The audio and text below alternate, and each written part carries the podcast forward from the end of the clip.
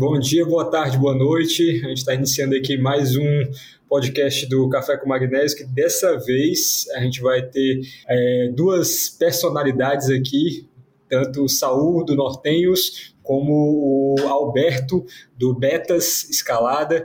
E a gente vai estar tá discutindo um pouquinho aqui, conversando um pouquinho sobre os principais lançamentos, os principais filmes agora de 2021, comecinho agora de, de 2022. A gente vai estar falando a, a, nossa opinião sobre esses filmes. E depois vocês vão ter uma surpresa também que, se tudo der certo, esse, esse episódio não vai sair só no Café com Magnésio, mas também né, vai sair em outras mídias também. Então, quem esperar até o final vai saber que, que mídias serão essas. Então, vou deixar o pessoal se apresentar, né? Começando aí pelo, pelo Alberto do Betas, puder falar um pouquinho sobre o, a proposta do canal, Alberto, um pouquinho sobre tu mesmo. Aí depois o Saúl já pega o barco e toca aí. Ah, perfeito.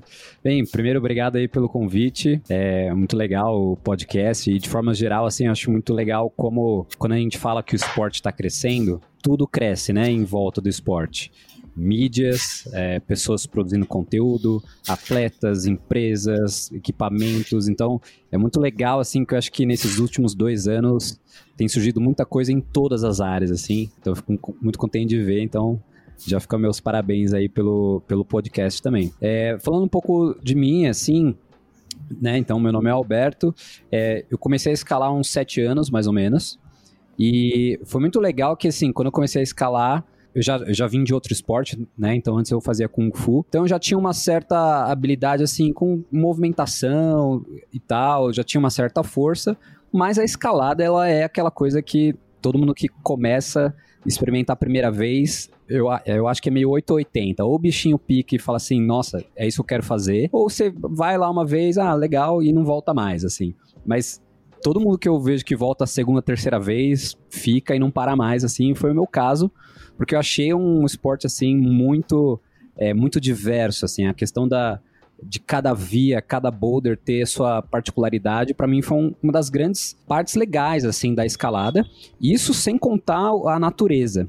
É, eu, eu, eu falo que quando eu comecei a escalar, na verdade, eu fui um dia lá na Casa de Pedra, um ginásio aqui em São Paulo. É, achei muito legal, o bichinho já picou naquele dia, mas por uns seis meses, assim, que eu tava trabalhando muito, assim, eu não conseguia frequentar. Então eu não ia, mas eu ficava vendo vídeo na internet ficava vendo vídeo do Chris Sharma, do Adam Ondra, então fiquei vendo vários filmes é, e vídeos tutoriais também, aprendendo a escalar sem escalar. E aí um dia eu, eu cheguei lá, seis meses depois, e falei assim, quero, quero escalar, cheguei lá pedindo o plano anual, a mulher até, não, mas você não quer ter um plano de degustação? Não, eu quero plano anual, já tinha certeza que eu queria fazer isso.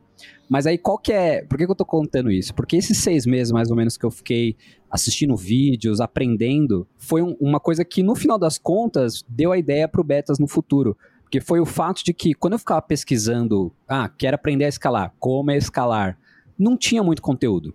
Não tinha con muito conteúdo de forma geral, mas também não tinha nenhum conteúdo brasileiro. Nesse sentido, o inglês não era tanto um problema para mim, mas mesmo assim eu olhava assim e falava, nossa, é, tem, tem um, um, uma lacuna aqui, né, no, na produção de conteúdo, porque vários outros esportes têm, tem muito, assim, né? É, e aí eu fui aprendendo a escalar, fui desenvolvendo, fui escalando na rocha, e eu sempre ficava um pouco com essa ideia na cabeça, assim, de tipo, nossa, né, não, não, não tem ninguém que ensina as pessoas a escalar tal. É, mas aí eu encontrei um treinador, eu treinava com ele, então ele me ensinou muita coisa, aprendia muito com os amigos também é, e outros treinadores. É, gostava muito de competir também. E aí, lá, lá pelas tantas, eu falei assim: nossa, é, eu acho que é isso que eu quero fazer. Porque aí algumas pessoas que começaram mais ou menos junto comigo viram que eu evolui relativamente rápido, porque eu tinha pesquisado bastante, li bastante, é, tinha treinador, e eles falaram assim: pô, o que, que você tá fazendo? Sei lá, dá uns betas aí e tal. E aí começou a surgir a ideia de fazer um canal porque eu já gostava de produção de vídeo. Eu trabalho, eu sou empreendedor, eu tenho uma empresa de tecnologia para habitação e às vezes também a gente produz conteúdo. Eu já tinha um pouco de habilidade com isso. Eu falei, vou tentar juntar essas duas coisas, assim, a produzir vídeo com ajudar as pessoas dentro da escalada. E eu sempre falava assim, né?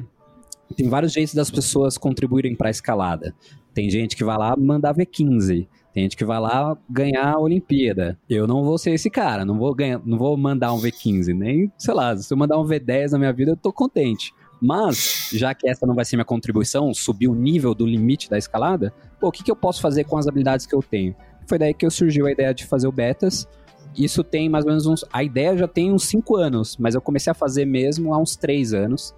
Então acho que o canal tá fazendo 3 anos agora, assim, em março. É basicamente isso, assim, é, o, o foco mais ou menos é ensinar as pessoas a escalar, principalmente os mais iniciantes, estão com técnicas, mas eu também gosto muito de produzir filmes, né, vídeos curtas, que é, hoje o tema é muito legal por causa disso, assim, eu gosto muito de filme, é, então eu também tento produzir entretenimento, assim, é, é, é difícil, dá trabalho, mas é, é um, dos, um dos braços também do canal. Show de bola. Então a gente vai ter a opinião de um, de um crítico de cinema aqui, de um produtor de filmes. então vai ficar bem, bem rico o negócio aqui. E tu, Saul? Bora. E aí, gente? É, Primeiro dizer de novo que é um prazer estar aqui contigo, Mário, no Café com Magnésio. Não vou, não vou me prolongar tanto porque o último episódio que, que você fez foi justamente com toda a minha história, quem eu sou, eu Nortênis, etc. Então quem quiser escutar tá aí disponível também no podcast, mas é, é de novo um, um prazer estar aqui, dessa vez com o Alberto, que pô, tem aí o, o maior canal de, de YouTube de escalada brasileira do Brasil, que é muito bacana mesmo, que acho que quem conhece sabe ver a qualidade que ele tem nos vídeos dele. O cara é realmente especialista. Se tem alguém que a gente trouxe bem, Mário, para falar de filme, foi, foi o Alberto mesmo. E, e, bom, então, meu nome é Saul e, e na escalada, no meio da escalada, o pessoal, é, sou eu que estou aí tocando o projeto do Nortenhos, Nortenhos Escalada, principalmente no Instagram, com alguma com foco também no, no YouTube. E quem ainda não segue pode seguir lá. Tem muita coisa bacana. E hoje estamos aqui para falar dos filmes. É, como Alberto falou, a evolução na escalada em todos os sentidos nesses últimos anos é impressionante. Tanto de produção de conteúdo local aqui nossa brasileiro com nós três, tanto produções de filmes e, e o interesse da mídia, né? Vem aumentando. Então o resultado é esse. A gente tem uma série de, de filmes e coisas legais que saíram nesses últimos anos e a gente vai comentar algum deles aqui. Show de bola. Gente, a gente vai começar logo com, com um filme surpresa, né? A gente vai estar tratando sobre vários, vários filmes aqui no, no decorrer da, do episódio, mas o primeiro que a gente vai tratar é, vai ser uma surpresa para todo mundo, né? Principalmente por, por Alberto, que o primeiro que a gente vai falar vai ser sobre o Porquê Escalamos, o maior lançamento da, dos últimos dias aí tá? foi totalmente BR, né? e aí, vamos falar um pouquinho dele? O que, é que vocês acham? Claro, claro. então, eu, eu. Comentar primeiro, depois eu falo. Eu assisti, né?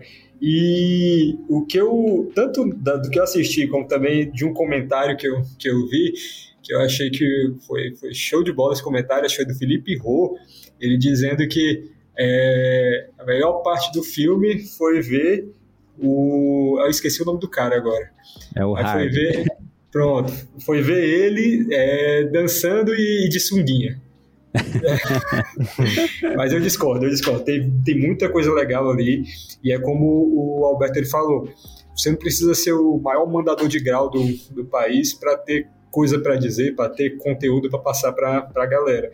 Ali foi, um, foi realmente foi um negócio mais profundo, né? Pegou a galera sem importar o grau que que estava sendo mandado, sem importar nada disso, mas tentou pegar na série mesmo. Por que, que a galera faz isso? Por que, que a galera sai do de, sei lá, anda mil quilômetros, dirige mil quilômetros, pega avião, tal, não sei o que, para subir umas rochinhas em um canto que a gente, que a maioria da, da humanidade nem ouviu falar mas que para a gente são os melhores points da, de, de viagem, né?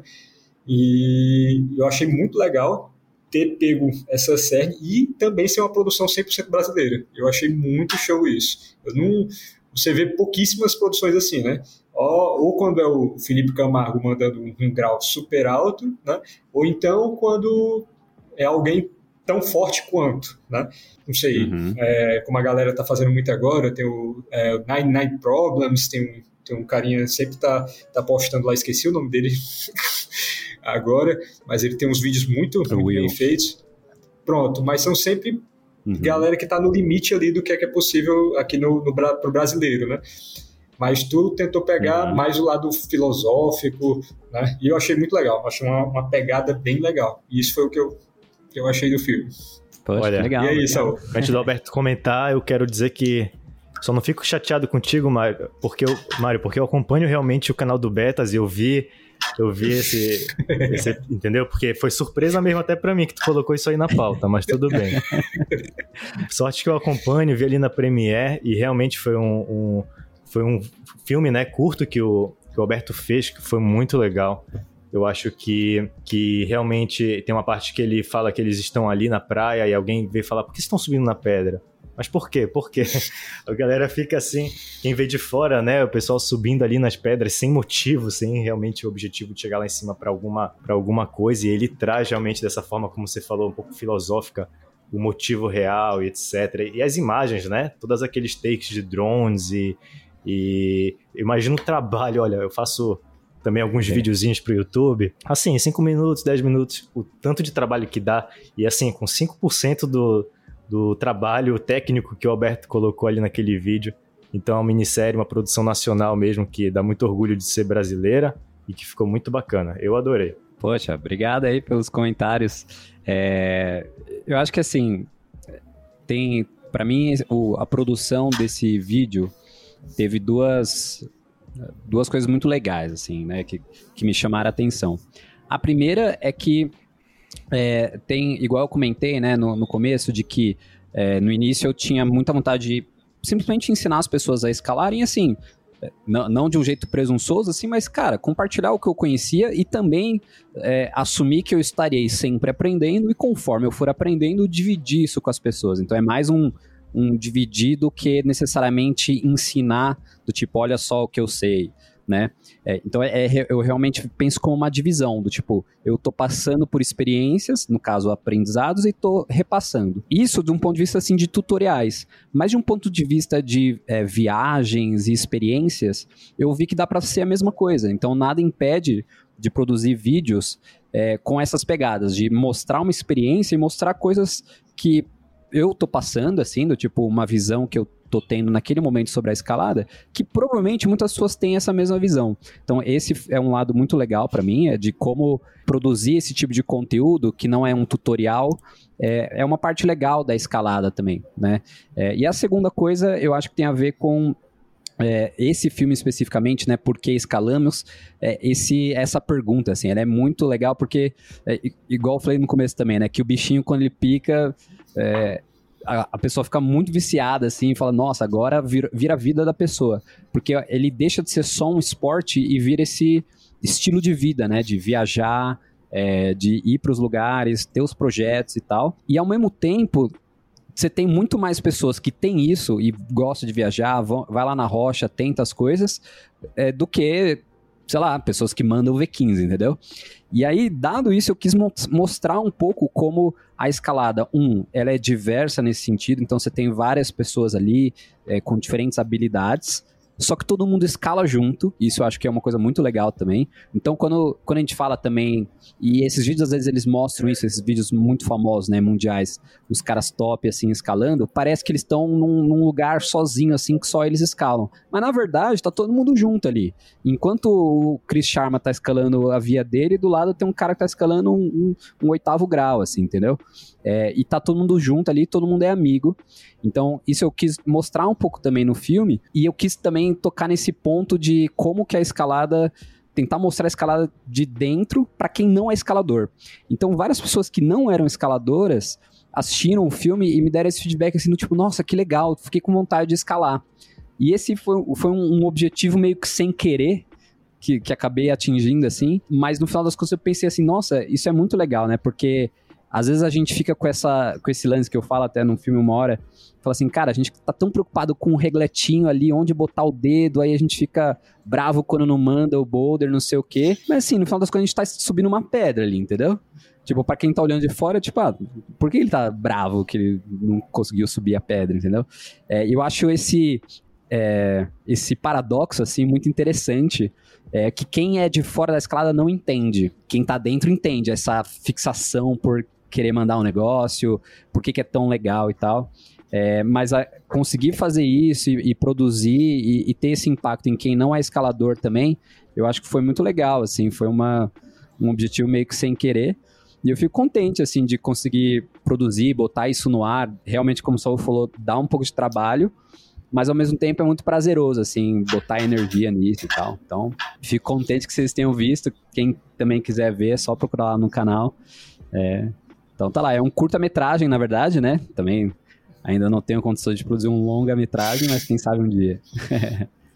Tá sendo modesto aí.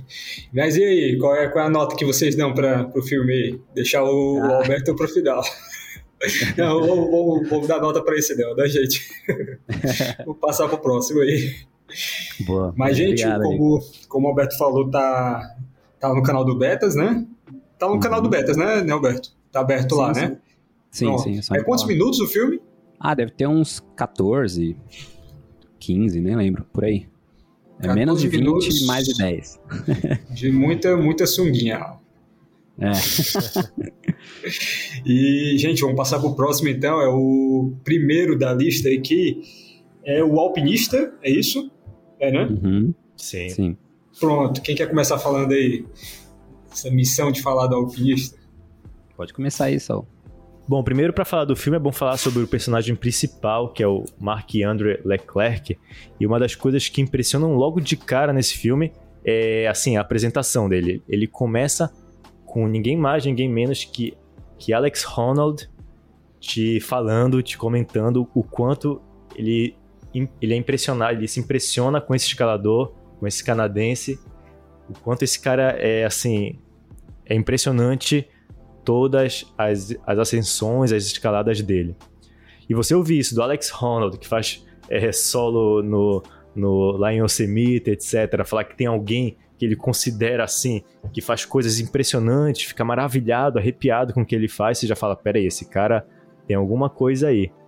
E realmente está falando de um personagem, desse Mark Leclerc, que no filme mostra o quanto ele tá abaixo dos holofotes. É uma pessoa totalmente humilde que quase por acaso as pessoas ficam sabendo o que ele estava fazendo. E aí o filme conta justamente a história da, da equipe, né, que foi lá acompanhar e conhecer e ver quem é quem é esse cara. E, e a gente está falando realmente de um escalador que, é, que mostram no filme, um escalador totalmente humilde, um cara que eu acho que dá para dizer que vive a essência daquela escalada raiz, sabe?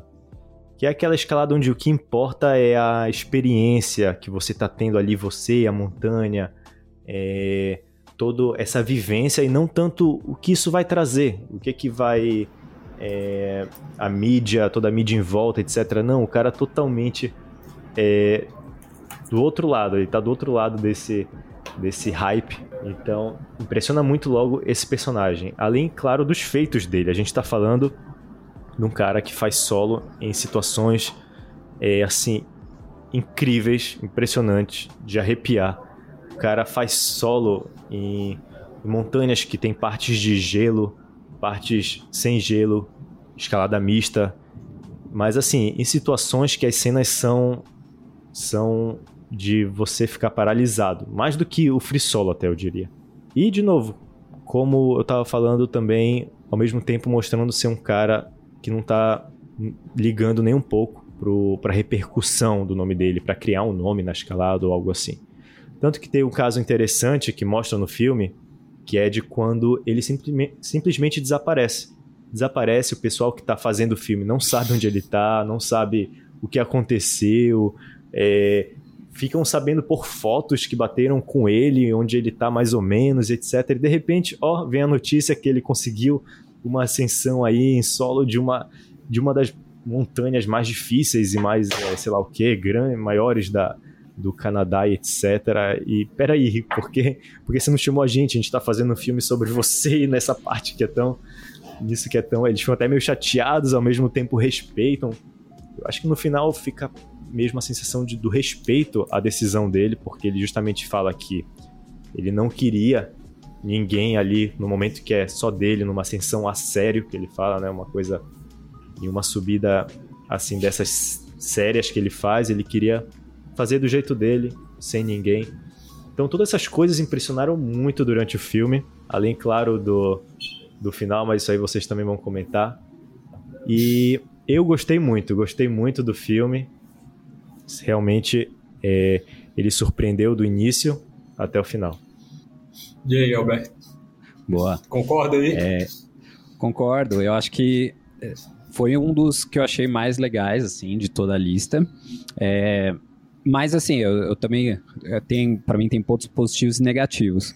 Um dos positivos, eu acho que é justamente essa primeiro assim o fato do que, que ele faz é realmente bizarro assim né é um negócio que é igual o Saul falou assim quando você já começa com o Alex Ronald que tá todo mundo acostumado a ser o cara que todo mundo acha que é bizarro o que ele faz, ele falando que o que ele o que o Mark faz é, é loucura, aí você já fala assim, nossa, então peraí, que, quem que é esse cara?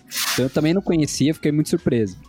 Olha, sobre esse ponto aí, é, vocês acham que, eu acho que já tá muito na cara isso, o Alex Rony tá sendo usado de, de de escada pra galera, porque teve o Age of Ondra, que se eu não me engano uhum. foi o, o Rio Rock de dois anos atrás, né? Que ele foi usado de escada total ali para falar do Adam Ondra, né? Então o ah, filme, o filme lá começou com, é. com, ele falando, não, o Adam Ondra é fora de série, não sei o que, não sei o que. Agora esse filme da mesma forma. É uma fórmula que, que os caras criaram para pegar realmente o escalador mais conhecido, o escalador mais conhecido na, pela mídia em geral, é, não é o Adam Onda, querendo ou não, é, é o Alex Honnold pelos feitos dele e também pela, pela cara dele, pelo, pela vibe que ele traz para a escalada, ficou, ficou conhecido dessa forma. Mas o que, é que vocês acham disso? É realmente é, é uma escada para vender ticket? É, eu, eu acredito que sim. Não acho que chega a ser num nível de, é, do Alex Honnold mentir, por exemplo. Né? Então, não acho que ele tá falando ali uma, ou, ou, elevando muito. Talvez ele dê uma, uma leve, assim, né? Realmente, o cara é maluco, assim. Eu acho que ele deve dar uma leve aumentada, mas não muito. Mas eu acho que essa é uma fórmula que realmente os produtores de filmes estão usando. Inclusive, o Jimmy Chin, muito engraçado, que eu tava. De todos esses filmes que, é, que a gente vai falar, vários deles o Jimmy Chin aparece. E alguns que, assim, ele nem é produtor, ele nem é nada, mas chamam ele pra entrevistar só pra ele falar assim: é, nossa, realmente. E aí parece assim, que é tipo o Tim virou meio que uma estrelinha, assim, né? Do tipo, pô, ficou famoso, fora da escalada até. Então só de botar ele falando qualquer coisa já dá credibilidade pro filme. Eu acho que o Alex Ronald virou também essa peça, assim, entendeu? Qualquer coisa, bota ele lá falando, é legal, assim, entendeu? Mas é eu não sei natural, se tem um efeito acho. negativo. Acho que é até natural pela visibilidade que ele tem agora, né? Não só entre os escaladores, qualquer pessoa nos Estados Unidos que nem sabe muito o que é escalada, sabe quem é, quem é Alex Honnold agora e Free Solo, então a visibilidade, a credibilidade que, que ele tem ali é, é algo assim impressionante que realmente atrai, atrai muita gente que, que não está acostumado com a escalada, você colocar ali no trailer do filme o Alex Honnold falando o quanto ele fica impressionado com esse escalador, eu sou eu sou pequeno perto dele, etc. A pessoa fala, uau, que isso? Peraí, isso aqui está é. no outro nível, vamos lá, Sim. vamos ver o que é isso. Mas acho que é natural, acho que em qualquer esporte, se sei lá, vão fazer um filme de um jogador de futebol, vão trazer as estrelas do futebol para falar sobre ele e qualquer outro esporte é assim também. Então, acho que é, que é natural e com Alex Ronald sendo tão assim, tão presente no cenário internacional hoje em dia, vão aproveitar ele até até, é. enfim, cada vez mais. É, na falta de muitos escaladores para falar, eles geralmente chamam o Alex Ronald. Então, eu acho que esse é o ponto ruim, assim, do tipo, parece que ele tá sempre em todos os filmes, igual eu falei do Jimmy Chin.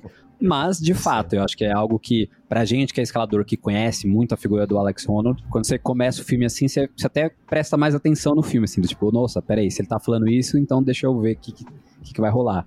E realmente rola. Então, nesse caso, ele, ele, o filme entrega o que ele promete nesse sentido, assim, o que o cara faz é realmente muito impressionante. Eu, eu mais do que o Free Solo, assim, é que o Free Solo ele é muito bonito também, assim, as cenas são muito bem feitas, mas esse eu achei as coisas que ele faz mais perigosas até, assim, porque, é, claro, o, o Free Solo e escalada lá em Yosemite é, é, é bizarro porque é, é aquele paredão, né, aquela coisa gigantesca, é muito imponente. Agora, o que o cara faz, ele tem um nível de exposição que você tem muito mais é, variedade ali de riscos, tipo de quebrar o gelo, de quebrar uma pedra, é, o que não diminuindo o que o Alex Ronald fez, mas assim ele conhece muito a via, ele já sabe o que ele vai fazer. O que o Mark fez, faz no filme, às vezes ele escala à vista, solando, em gelo. Isso que eu achei muito impressionante, assim, ele, ele vai meio na loucura mesmo, assim. Com certeza ele tem muita técnica, tem muita habilidade, mas isso me chamou mais atenção, o fato dele entrar à vista na, é, nos lugares. Então, nesse sentido, o filme ele entrega o que ele promete, assim, do tipo de mostrar um cara fazendo algo muito diferente mesmo e impressionante.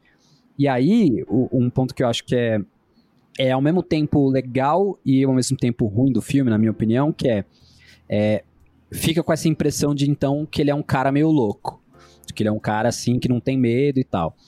Eles até pintam um pouco é, isso, e em algum momento eles até. É, na entrevista com ele, ele até fala assim: é, as pessoas costumam achar que eu sou louco, mas assim, eu não sou louco, eu sei o que eu tô fazendo. Para mim é uma questão de análise de risco ali, é um risco controlado. Mas eu acho que até o próprio fato deles colocarem ele falando isso tem um efeito de mostrar que, tipo, ele é meio. Tem um efeito meio contrário, assim, de mostrar que, na verdade, pode ser que ele seja louco mesmo, assim. E isso é um ponto legal, que mostra, assim, ah, um cara diferente da escalada. Não é, não é uma pessoa que tá como nós, assim, preocupados com o dia a dia. Você quer só escalar, voltar bem, tá tudo certo. Todo mundo, ninguém quer se machucar, né? Mas assim, é, esse cara ele realmente tá além nesse sentido do, do risco que ele tá disposto a correr. Ao mesmo tempo, e aí eu acho que é um ponto um pouco negativo, eu acho que ele mostra, pode mostrar um personagem que não necessariamente seja ele mesmo. Eu acho que corre o risco de mostrar ele como um cara louco e talvez ele não seja. Igual o Alex Ronald também, assim, acho que parecido com o que rolou no Free Solo. É, o Alex Honnold fica parecendo que ele é meio insensível, que ele não tem medo tal. Mas uma diferença que teve do Free Solo com esse, que eu achei muito legal, é que ele tem aquela namorada que escala junto com ele em várias situações. E essa dinâmica dele com a namorada eu achei muito legal no filme, assim. É que eu não quero dar spoiler de algumas partes, mas eu acho que ela também tem um, um, um papel muito legal no filme. É, diferente do que é o Alex Honnold, porque no Free Solo ele mostra o Alex Honnold como o escalador e a mulher dele como só fica lá esperando e torcendo pra ele não morrer. Nesse outro filme, ela é muito mais parceira dele, dela vai lá junto com ele e tal, e os dois sabem dos riscos, é, então é, tem essa é dinâmica do casal que eu achei muito legal. A mulher do, do Alex Honnold, no dia que ela foi escalar com ele lá no, pelo menos no filme, aí ele quebrou a perna, né? É. Na série dela. É. O filme fez questão de mostrar isso, né? Uhum. Mas e do, e do, assim, sem falar da, tanto da, da pessoa, mas do filme mesmo. Para mim, esse foi o filme que mais prendeu a minha atenção do começo ao fim. E também teve ali um, um momento né, é, próximo do, do final que deu um, um turning point que né, mostrou, deu, deu uma surpresa grande, né, mostrou ali e fez com que você ficasse mais é, atento ainda, mais surpreso e prendesse mais sua atenção no filme. Eu achei de toda a lista que, que a gente viu, esse, né, ele se destacou uhum. entre, entre todos os outros. Para mim foi realmente o que se destacou. Mas quanto a, a aí o Alberto até falou, por exemplo, a imagem, a filmagem, a a fotografia do filme e tal. Isso eu achei que os, alguns outros foram, foram bem melhores. Acho que os dois próximos que a gente vai falar eu achei melhores do que esse nesse sentido. Mas esse da, da do storytelling, da, da de realmente dar, dar esse, esse gap assim e, e prender a atenção da gente, né, quebrar quebra de expectativa, eu, eu fui muito surpreso com esse filme. É, eu também acho. É, é, é, a história dele, em particular, também é muito legal. Eu acho que tem esses personagens, assim, né? É, a gente vai falar depois dos outros filmes, a gente pode fazer até paralelos entre eles, assim. Mas eu concordo com você, assim. Acho que em produção foi muito bem feito, mas a, a, história dele, mostrar os personagens, eu achei que foi um dos pontos fortes. Sim, a gente inclusive comentou, né, de dar uma nota para cada filme. Acho que a gente pode dar então já a nota para esse filme que a, gente, que a gente achou. E assim, eu posso dizer que esse filme, eu gosto muito no filme justamente da mensagem, da história, do enredo. Às vezes até mais do que o visual. O visual é óbvio, aquela coisa que te prende também, que eu acho que nesse filme também é excelente. E assim, esse filme me prendeu, como o Mário também achou, do início ao fim. Foi uma coisa que, com um final louco, sem dar spoiler, mas é, recomendo muito quem, quem ainda não assistiu a assistir. E também foi um dos eu acho que. Depois eu vou repassar a lista, mas eu acho que foi a nota mais alta, assim, para mim. Eu dei nota, nota 9, cara. Eu sou bonzinho. Nota 9. só não dou 10 pra, porque, sei lá, né? Filme 10, né? Sei lá, Poderoso Chefão e tal. mas nota 9 em termos de filme de escalada, excelente, eu adorei. E tu, Alberto? É, eu dei, eu dei nota 8, indo nessa linha assim também do. Eu uso muito o IMDB, né? Aquele site da Amazon de, de filmes e tal. E, para mim, filme assim, acima de 7 já é, tem que assistir. 8 já é uma nota muito alta, assim, na verdade. É, então eu, eu, dou uma nota 8. É, mais porque, assim, poderia até dar 10, assim, mas é, é igual o Saul falou, assim, ah, meio. Dar 10 é meio too much. Exato. Então eu vou pro, eu vou pro 9 também. E como média de nós três, aí fica 8.66 a média do filme. 8.66. É depois a gente faz um. Vou até anotar aqui para depois a gente fazer um apanhado no final de, de todos eles, né? Deixa eu ir anotando aqui.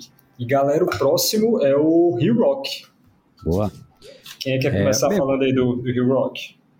Posso começar falando que eu sou fã é, sei lá, número um do Will Rock, assim, eu assisti todos, é, todo ano eu acompanho, quer dizer, mesmo, mesmo os que tiveram antes de eu começar a escalar, depois eu assisti todos. Naquele, no começo que eu falei, que eu fiquei uns seis meses antes de escalar vendo o filme, eu tinha visto todos os Will Rocks que já tinham tido, é, então, para mim era assim, nossa, que legal, tem um filme que tem todo ano, que é uma mistura de curtas metragens, assim, né? Então, para quem não sabe, o Rock, ele tem esse, esse conceito ele não é um, um longa-metragem, ele é um conjunto de curtas, é, geralmente de 4 a 5. É, e aí, esse do o Rock 15, que foi lançado em 2021, eu acho que no 2020, se eu não me engano, não teve, é, por causa da pandemia, e aí o 2021 teve com esses curtas-metragens. Ele tem, ó, deixa eu ver, um, dois, três, quatro, são, não, pera, um, dois, três, quatro, cinco, seis curtas-metragens, então ficou até que extenso esse. Um que ele fala do da Nhanha, mostrando o ano que ela ganhou todos os World Cups de boulder. É, tem um que chama Born Among Boulders, que é do Giuliano Cameroni, é, um escalador novo super forte. Um que chama Black Ice, um que chama Action Direct, que é aquela via super famosa, e aí é uma escaladora francesa. Aí tem um outro que chama First Ascent, Last Ascent, que são duas inglesas escalando na Mongólia. E tem um que é o Deep Roots, que é o, o filho do Ron Kalk, é, escalando lá também em Yosemite. É, então vou, vou, comentar um pouco rapidamente por curta-metragem e depois a, a minha visão sobre o filme como um todo por curta-metragem, o da eu achei muito legal. Assim, eu, eu sou muito fã da Yanha e acho que todo mundo é um pouco assim, porque ela é, é realmente uma das maiores atletas de competição que o esporte já teve, se não é a maior, assim. É, e esse ano foi que, é, foi o ano que ela ganhou, se não me engano foi 2020 ou não, 2019, né? 2020 teve a pandemia. Que ela ganhou todos os World Cups de boulder, assim, foi realmente impressionante. É, era até meio chato uma hora assim, do tipo, você via, ah, tá bom, ela ganhou de novo, assim tal. Mas era muito legal, você via ela escalando assim, era realmente um nível muito superior às outras mulheres. É, e aí esse curto ele mostra essa história dela ganhando todos os campeonatos e o, o, qual é o custo disso. Eu acho que isso é muito legal, assim, de como às vezes a gente coloca, né, esses, esses atletas, esses escaladores num pedestal e a gente coloca assim como se a pessoa fosse é, perfeita ou se ela só tem esse benefício, ó que legal, ela escala esse grau tal. Mas qual que é o custo disso? Tanto de um ponto de vista psicológico quanto de abrir mão de outras coisas da vida, assim, né? Então esse filme ele mostra um pouquinho isso, assim, esse trade-off entre ser a melhor é, e o que, que ela precisa fazer para isso. Então achei muito legal.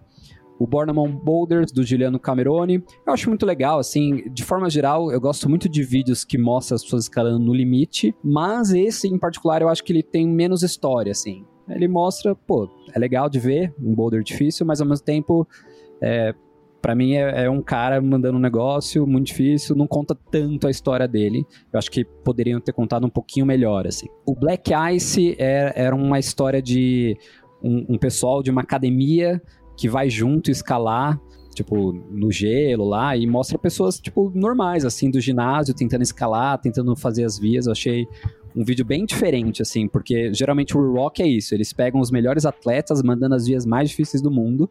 Esse vídeo, ele ficou bem diferente, assim, mostra uma coisa meio de comunidade, sabe? Do pessoal do, do, ginásio de escalada tentando agregar as pessoas do ginásio, levar o pessoal para escalar.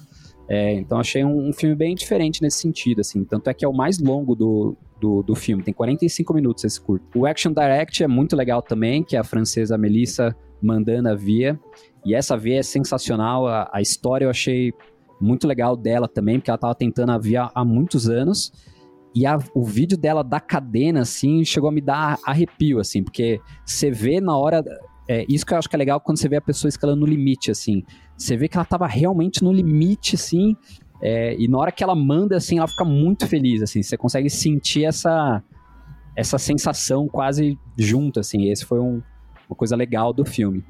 É, o First Ascent, Last Ascent, que são as inglesas escalando lá na Mongólia, eu achei legal o vídeo, mas eu lembro que na época teve uma, uma repercussão disso, porque elas escalaram numa, numa montanha que era considerada sagrada pelos locais lá.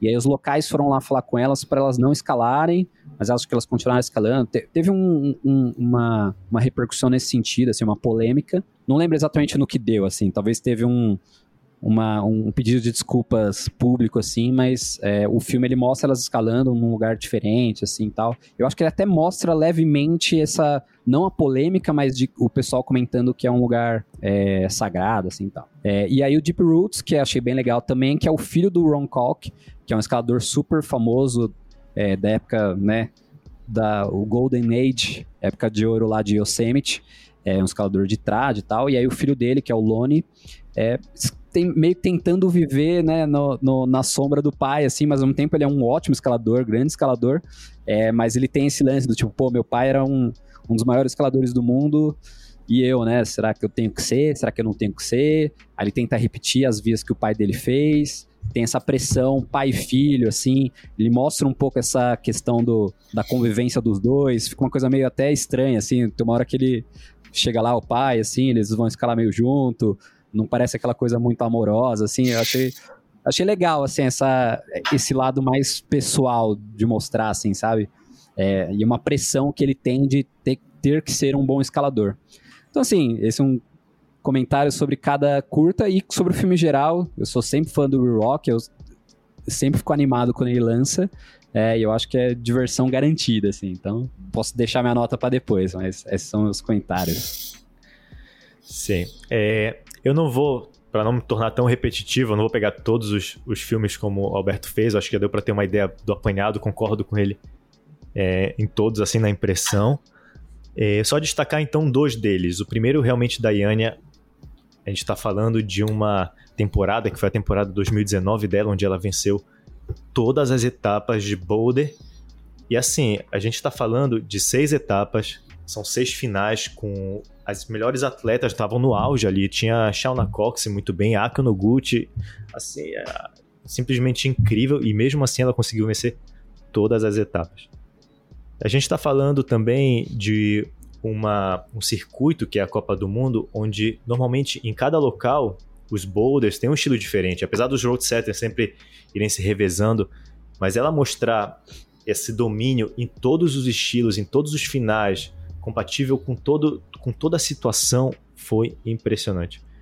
E o filme justamente te permite conhecer mais dela, conhecer a pergunta principal, central, né, que a pessoa tenta arrancar dela é qual é o teu segredo? Qual é o teu segredo? E, é. e, e ela nem sabe responder. Eu acho que fica, mas fica muito claro no filme que é realmente a dedicação, como o Alberto falou, tudo que ela abdica para estar tá ali treinando dia a dia, o quanto ela se diverte fazendo isso. E o aspecto mental. É, tem uma, uma parte onde ela fala três coisas que ela. Qual é a principal característica dela na parede, pelo menos que ela considera que diferencia ela das outras, é que ela tenta ser sempre rápida, focada e dinâmica. Eu achei isso muito legal. E realmente você vê isso na escalada dela. Vê ela, vê ela escalar faz tudo parecer tão sem esforço, mas no final é porque já exigiu um treinamento e uma habilidade, um domínio tão impressionante dela que, que é realmente é, é impressionante, é impressionante. E todo o aspecto mental que trata também desse vídeo, quanto ela mostra, inclusive na último, no último evento, né, desses seis, que ela sabia que ela podia ali fazer história, mostra todo o aspecto mental por trás, a questão de duvidar si, de si, é, de achar que uhum. não vai uhum. conseguir, de vacilar no primeiro boulder, tentar dar a volta por cima. Realmente foi uma narrativa que eles conseguiram colocar ali de uma maneira que não ficou cansativa, não ficou aquela coisa, ah, ela ganha, ganha, ganha. Conseguiram trazer, eu acho que as pausas e a história nos locais certos do, do, do vídeo. E eu adorei esse. E o segundo filme do Real Rock, curta, que, que me chamou muita atenção, foi realmente do Black Ice, que o Alberto comentou que traz em foco uma comunidade de escalada do Memphis, né? Que construiu ali a academia de escalada Memphis Rock, que inclusive um dos comentários ali o cara fala que é meio que um centro comunitário disfarçado de academia de escalada. Eu achei muito interessante essa, essa visão e esse conceito, porque uma, um dos lemas dessa, dessa academia é ninguém é rejeitado aqui. Se uma pessoa. A gente está falando de uma área no Memphis que tem uma população carente, toda uma questão social de, que, que necessita de apoio. Então não é que está num, num, local rico dos Estados Unidos. E a gente sabe que escalada normalmente, não só, não só lá, aqui no Brasil também, né? É uma, é uma atividade bem cara. Então a gente tem como um dos lemas que ninguém é recusado. Se a pessoa chega, não tem dinheiro, vai dar um jeito de, de, de entrar. Você chega lá, ah, quanto você pode doar para entrar? Eles trabalham com esse, com esse formato de doação, principalmente também pela internet, de, que eles recebem de outros locais. E onde o princípio deles é esse, ninguém é recusado. Então você vê lá pessoas realmente de todas as, as situações econômicas participando e como eles se juntam numa família. O filme foca principalmente no caso de um ali que também teve um, um como é que fala, uma história muito difícil, né, familiar, etc. Foi baleado. Todo, todo um enredo que é realmente a realidade crua e, crua e nua, assim, da, desse, dessa, dessa, desse pessoal lá, dessa, dessa academia. E o trabalho que eles fazem ali é incrível. Eu fiquei bem impressionado, até, até assim, um pensamento, será que um, uma academia nesse formato funcionaria no Brasil? É até uma, um questionamento interessante de fazer. Mas tem várias. É... Até jogo para vocês essa pergunta. Vocês acham que, que, que ter um Memphis Rock no Brasil funcionaria? Nesse, ou seja, nesse sistema de uma academia que não rejeita ninguém, tu não pode entrar, funciona com doações, etc? Olha, eu acho que pode funcionar. Financeiramente talvez seja um pouco difícil de manter, né? Porque infelizmente ainda equipamentos, agarras, esse tipo de coisa no Brasil é, é, é mais caro, mas embora tenha produtores locais também. Mas eu acho que, do ponto de vista conceitual, é muito legal, principalmente para trazer mais pessoas para o esporte, né, que não teriam acesso, assim. É, essa é uma coisa que também me chama muita atenção, assim. Eu acho que seria muito legal ter isso no Brasil. Eu também acho. Eu acho que dá, dá para funcionar sim, mas que é, seria muito, muito esforço para a galera que vai estar à frente, né? Para bancar ali quando, quando tiver com caixa negativo, teria que ser muita doação da, da dos administradores, né? Eles teriam que, que com certeza, arcar com, com algumas coisas ali para manter tudo, tudo funcionando na, nas épocas mais, mais darks, né? Mas eu acho que rolaria, acho que rolaria sim. Mas tem muita gente aqui no Brasil que está disposta a fazer isso acontecer, né? Sim, fazendo, pensando também nesse sentido, concordo com vocês que o desafio maior, claro, é sempre o financeiro, né? Eu até vi uma, uma reportagem essa semana que o americano, ele é o povo, o país mais generoso do mundo, ou seja, que tem uma cultura de doar para instituições, para causas, etc. Que não é muito caso do Brasil. O Brasil estava, sei lá, no, na, no, na classificação 70, algo assim. Então, é uma questão cultural disso. Talvez sim funcionaria com algum incentivo público, né? Mas aí já envolve outro, já é outro, outra história, né? Já é uma outra coisa, uma outra situação. Mas que seria muito legal ver é, academias mais acessíveis, ginásios mais acessíveis para trazer o pessoal para a escalada, funcionando dessa maneira, assim, com um âmbito mais social, isso seria incrível. Eu acho que essa foi uma inspiração que esse filme, voltando para o filme, me trouxe. Além de toda, além de todo o enredo de levar eles para a neve, escalar na neve primeira vez. Para quem não conhece também a escalada na neve, ver esse vídeo também é bem interessante. E esses são os dois filmes do Real Rock que me impactaram bastante, que eu gostei muito de ver que eu destaco, mas em geral o Rock também eu acho fenomenal.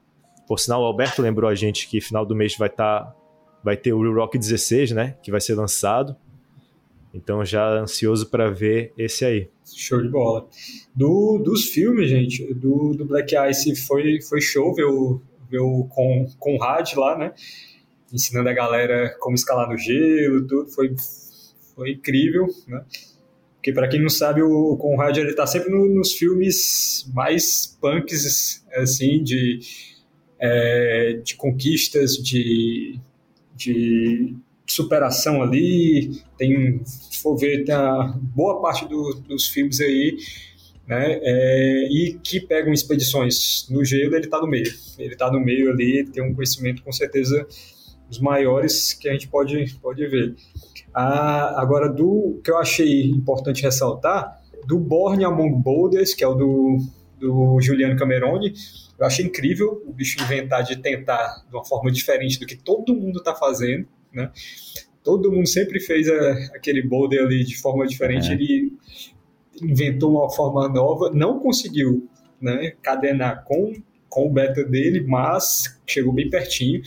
Mas eu achei incrível só esse ponto, né? Ele ter imaginado que seria possível fazer de outra forma e ele ter conseguido fazer o beta dele ali, pelo menos até chegar na, no agarrão que ele acabou caindo no agarrão ali, né? Na, na tentativa de cadena pelo beta dele. Eu achei muito uhum. incrível. E no Deep Roots, que é o do Lone Calc, eu achei muito paia é, não terem falado que a segunda ascensão foi de uma mulher, que foi da Hazel Findlay, que ela fez a segunda ascensão, só que ela fez com a com a com a gear, móvel. né? O, o móvel todo já pré-colocado, né? Ela já tá. tinha pré-colocado o móvel e ela fez a segunda ascensão dessa via. Ele fez colocando os móveis, tá? Uhum. Aí Olha nem, só, citaram, nem mencionaram isso, hein? Nem mencionaram isso porque um outro filme do mesmo pacote do Rio Rock era da, da Hazel da, Findlay. Da Hazel lá na Mongólia, cara, assim. E os caras não falaram, os caras deixaram isso. Assim, para para o storytelling, para a narrativa, foi melhor dessa forma porque mostra ali o cara seguindo os, os passos do pai dele, ficou como que, não, todo mundo respeita, ninguém entra nessa via, porque é ele que tem que ser o segundo a mandar, deu, deu a sensação dessa, é, só que verdade. não é. Todo Sim. o Tommy Calder já tentou essa via, é, o Carlo Travessi tentava, tentou essa via, eles não conseguiram mandar, mas tentar eles tentaram, né? Aí o filme deu a ideia de que todo mundo respeitava que era dele a segunda sessão, só que não era, todo mundo tava tentando. Ninguém tava respeitando muito isso, não. Uma coisa que me é, deixou é. bem impressionado nesse Deep Roots aí foi a mudança de esporte que esse filho do, do Coco, no final, ele não era escalador, ele, ele virou um grande esportista do snowboard, né, e tal, mostra no, no filme, etc.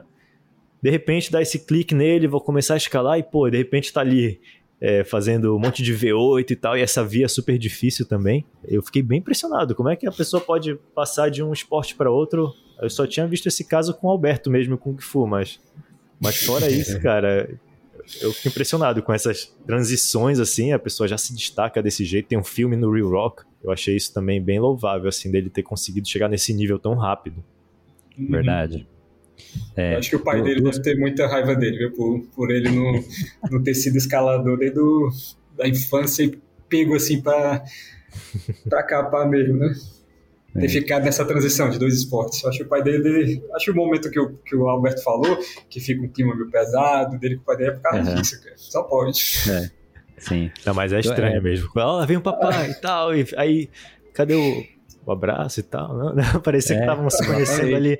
Eu vim aqui só fazer tua segue, cara. Vai lá, vai. É. O, dois comentários. O primeiro do. Três comentários, na verdade. O do Black Eyes, né, que é o pessoal escalando na neve e tal. O Conrad, que é esse cara que leva o pessoal junto e ensina um pouco o pessoal a escalar. Ele aparece num outro filme que a gente vai falar depois também, que é o Thorn. Esse é um primeiro comentário. Segundo, o do, do Born Among Boulders, que é que ele tá tentando aquele boulder lá na Suíça, super famoso. É, o, o Felipe Camargo tá lá agora, tentando ele, que é o Off the Wagon, né? Que é um boulder muito duro e clássico e ele é bem legal, assim, né? O pessoal saindo do, do carrinho, por isso que chama Off the Wagon. É, e o último comentário que eu ia fazer do, dessa coisa do Black Eyes, que eu pensei agora, de né, se funcionaria a coisa aqui no Brasil. Eu acho que o principal é que fica, seria muito legal de fazer, além de criar o ginásio eh, nesse modelo financeiro de doação, mas conseguir criar um ginásio que consegue levar as pessoas para a rocha de um jeito inclusivo. Porque isso é uma coisa que eu vejo pouquíssimo assim no Brasil, é, dos ginásios organizarem saídas para a rocha. Assim, geralmente não tem. Quem organiza a saída para a rocha ou são as próprias pessoas, assim, entre amigos, mas aí não é muito inclusivo, né? Porque você só sai com seus amigos. Ou às vezes você tem profissionais que levam as pessoas para a rocha. Então você vai lá, paga, você contrata a pessoa para te levar para a rocha. Mas não tem um evento assim dos ginásios, tipo, ó, vamos. Eh, se eu não me engano, só um ginásio no Brasil que tem isso, em BH, que faz isso de vez em quando, mas como não vejo nenhum ginásio fazendo isso como parte da operação do ginásio, levar as pessoas para a rocha. E eu acho que ter isso seria muito legal no Brasil. Sim, eu concordo. Parece e a nota, bem... e a nota de vocês aí? Ah, vamos para a nota então. Real Rock é um pouco difícil de dar uma nota, porque se você for somar todos os curta-metragens, você chega em 11, sei lá, em 12. Mas é. Por isso também dar 10 é complicado, etc. Eu vou ficar com 9 também pro Real Rock. Então, eu também dou 9, porque Primeiro que, né, eu assisto todo, assim, então eu, eu já dou 9 mesmo sem assistir antes. Então o Rock 16 que vai sair, já dou 9 também. É, mas esse eu achei muito legal, a variedade de filmes e por ter também... É, e, e aí, eu acho que um comentário meio genérico de todos os filmes.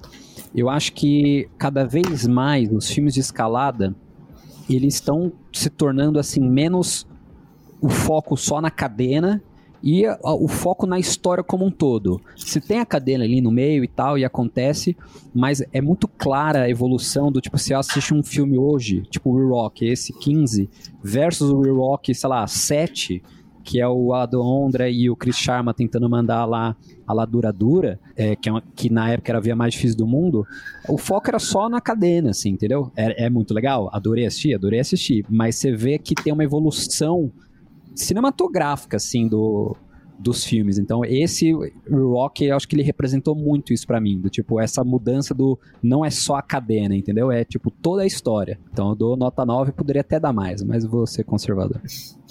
Eu vou dar 8, porque eu acho que ela oh. não deve ficar em cima do, do The Alpinist. Eu vou dar 8 só para ficar empatado. Fica a oh. média 8 meia média de novo. Beleza. E, e o próximo é o 14 Pix. E aí, quem quer começar falando dele? Pode começar, Saulo. Olha, na verdade, não tenho tanto para falar dele. É um filme que que tá na Netflix, né? Tá disponível na Netflix. Ele fala sobre a história do desse montanista é, do Nepal, que põe como desafio escalar os 14 picos mais, é, mais altos e duros do, do mundo num período de seis meses, não foi? Que ele colocou faz um tempinho que eu, Isso, eu assisti. Meses. E, cara, é um feito impressionante. Eu acho que para quem. Eu nunca fiz esse tipo de atividade, montanismo tão alto, etc., nessas condições extremas, mas o filme consegue mostrar o quanto isso é difícil, o quanto foi, foi impressionante o que ele fez ali. O que eu não gostei tanto do filme foi o destaque que deram para ele, para a pessoa do do alpinista, do, do, do, montanista. Como é o nome dele? Eu esqueci o nome dele. É um nome meio complicado. É Nirma é. Purja. Nirmal sim. Purja. Pronto. Purja, sim. Então, e eu acho que trouxeram muito uma imagem de herói, do cara do cara 100%, do cara incrível, do cara é, que pode tudo, o cara aquela coisa meio coaching, sabe? Que eu não. Coaching do lado negativo, tem muito coaching bom, tá? Mas aquele Sim. lado muito, muito, muito, muito positivo de uma maneira que eu não acho que é tão certa sempre. E, e por isso eu não gostei tanto, não pude aproveitar muito. Tinha momentos que eu achei exagerado essa. todo um meio que quase um endeusamento, endeusamento que deram para ele como, como montanista, etc. Apesar de ter lados muito legais dele ali, por exemplo, toda a parceria que ele tem com o pessoal que sobe com ele, toda formaram ali realmente uma família ali. Eu acho que ele dividiu bem os méritos de tudo que ele fez. Mas ainda assim, o feito eu achei impressionante, o filme é impressionante, etc. Mas não me cativou muito como outros filmes que eu já vi por aí. É, eu tenho uma visão bem parecida, assim. É, mas eu vou fazer alguns comentários também de ordem de cinematografia, assim. A primeira coisa que me chamou muita atenção nesse filme é, eu achei ele um pouco confuso. Porque, assim, é, por um lado, ele, ele dá no começo, assim, ele dá. Ele fala muito bem o que ele vai fazer. Então ele promete, ele fala assim: ah, eu quero escalar os 14 picos mais altos do que 8 mil metros em seis meses. Pô, legal. Aí você entende o filme, tá? É isso que ele vai tentar fazer. E aí, teoricamente, o filme vai mostrar ele fazendo ou não isso, né? E aí ele começa, tipo, ok, ele vai lá no primeiro pico, aí daqui a pouco você não entende direito se ele mandou ou não. Ah, mas aí você entende que sim, porque aí já começa a falar do segundo pico, aí daqui a pouco já tá no terceiro. Eu achei o filme um pouco confuso em termos de edição, assim, do tipo, você não sabe direito o que tá acontecendo, você... chega uma hora que você não sabe nem em qual montanha ele tá mais, assim. É, parece que o, os materiais, eles vão juntando, assim, de um jeito que fica confuso mesmo, assim. Só que ao mesmo tempo eu entendo que, já que são 14 picos, não seria um filme muito longo se ele fosse falar assim: agora eu vou no pico 1, e aí fica contando toda a história do início ao fim, início, meio fim do pico 1. E aí vai isso do 1 ao 14, entendeu? É, se fosse assim, talvez ficaria um filme muito repetitivo e longo. Então eu entendo a necessidade deles, em alguns momentos, eles dão uma, uma juntada na coisa, assim. Ele, ele sobe o Everest, daqui a pouco aí fala, ah, ele subiu o Everest e mais duas aqui. e aí já faz mais dois juntos, assim, entendeu? É, então ele dá uma acelerada, só que eu acho que o jeito que eles deram essa acelerada fica um pouco confuso o filme, assim, sabe? É, eu acho que dá dá um pouco essa sensação, assim, eu, eu me senti meio ansioso assistindo o filme, assim, sabe? Parece que não, não tem um começo, meio fim, aí do nada o filme acaba, assim, eu achei um pouco estranho, de um ponto de vista de cinema, assim, é, então não sei se é um filme que alguém que não é escalador iria gostar tanto de ver, por exemplo, porque eu acho que ele é um pouco confuso, mas beleza, tem esse lado. Agora, realmente o que o cara fez é muito impressionante. Tanto é que a única pessoa que conseguiu fazer isso de subir os 14 picos, quer dizer, pelo menos a primeira vez, foi um italiano que aparece no filme várias vezes, igual que a gente falou do Alex Ronald, que aparece como escada, esse cara aparece como escada, que é o, é o, o nome dele aqui é o Messner, Messner é, que é um italiano, que ele fez isso, o, o, o principal do filme ele fez em seis meses. O Messner, ele fez em 16 anos. Então, na média, menos de um pico por ano. Mas tudo bem, ele fez sem oxigênio suplementar e o, o principal do filme também fez sem oxigênio. Só que é muito impressionante isso, assim, de que o cara faz em seis meses. E aí eu acho que entra num lado legal do filme, que eu concordo com algo também que ele mostrou, ele dividiu bem os méritos dele, que é assim, mostrar que a galera local lá do Nepal, ela tá muito bem preparada para aquilo. Não sei se é algo genético, de que as pessoas já nascem lá, já tem essa adaptação, ou se é simplesmente porque a pessoa tá ali toda hora nesse terreno. É, muitos, inclusive, atuando como é, pessoas que vão ajudar os outros a subir. Então, o pessoal né, que ajuda os, os ricos ou a, o pessoal que quer chegar lá no topo do Everest, pô, mas o cara ali que tá ajudando, às vezes ele é muito mais forte, assim, entendeu? Muito mais forte no sentido de tá muito mais acostumado a fazer aquilo, o cara faz de boa. Então eu acho que o filme ele mostra um pouco esse lado que é legal, você, quando você para pra pensar assim, né? Do tipo, a gente tá muito acostumado a ver europeu, é, americano fazendo as grandes ascensões, e esse filme ele vai para um outro lado, assim, de mostrar pessoas locais fazendo coisas que são realmente muito impressionantes. Só que o efeito colateral disso, que aí eu concordo com o Sol também, ele mostra o cara um pouco como um pouco arrogante, assim, porque ele tem um lado de ele bate no peito assim, não, eu vou tentar fazer, eu vou conseguir, eu acredito, tal. E o filme fica mostrando isso, de que ele fica tentando convencer as outras pessoas de que ele vai conseguir. E de um ponto de vista é legal porque ele convence os amigos dele. É, pô, vamos lá, vamos lá, tal. Então ele tem um lado é, positivo de as pessoas se empolgarem e acreditarem nele. Por outro lado, é uma linha fina entre o cara ser empolgado com ele ser arrogante, assim. É, então o filme ele dá um pouco essa sensação de arrogância que eu acho que ele perde com isso, entendeu? Porque aí o personagem dele não fica tão legal e junta para mim com o filme ser um pouco confuso. Então acho que o, o filme perdeu uma oportunidade de mostrar um negócio que realmente foi impressionante, que é a ascensão desses 14 picos, para um filme que poderia ter sido melhor montado, assim. Então essa é a minha opinião geral sobre o filme. Aí, mas assim, o, que eu achei foi basicamente que a mescla do que vocês dois acharam. mas eu achei que ele foi muito forçado no sentido de exaltar mesmo né, o, o protagonista. É, toda hora tem alguém fazendo um, um, exame nele, alguma coisa assim, aí falando sobre o tempo que ele passou no, no exército lá, é, falando algo sobre o, um, uma back, backstory dele, alguma coisa assim, mostrando que ele realmente ele é um super-herói. Ele de fato é, né? Porque a pessoa conseguir fazer o que ele fez ali é, uhum. é um feito gigantesco. E é, isso eu achei meio, meio um, pouco, um pouco negativo. Não é um filme que. Eu, eu, eu assisti com a minha esposa o filme, mas não é um filme que eu deveria ter assistido com ela, porque ela ela já ficou comparando a, escalada mesmo, que, é, que a gente faz, a normal, esportiva, boulder, com aquilo, e já queria proibir já de, de escalar. É, Perigoso. Cara. Então, segue um, um conselho, né? O, o, primeiro filme, O Alpinista, e esse aqui, não assistam junto com sua mãe, esposa, Nem Thor, né? namorada. né? Nem Thor. Nem Thor. Nem Thor. Principalmente o Thor. Principalmente o Thor. Não assista junto, porque realmente vai, vai quebrar um pouco da relação aí. E uma outra coisa que eu achei que essa eu achei legal, porque ele chamou atenção para a forma como os, os Sherpas são tratados, né? e uhum. é, o esforço que eles fazem ali para que no, pra, é, é o meio de subsistência dele, né? é o meio de vida deles, que é levar a galera, né?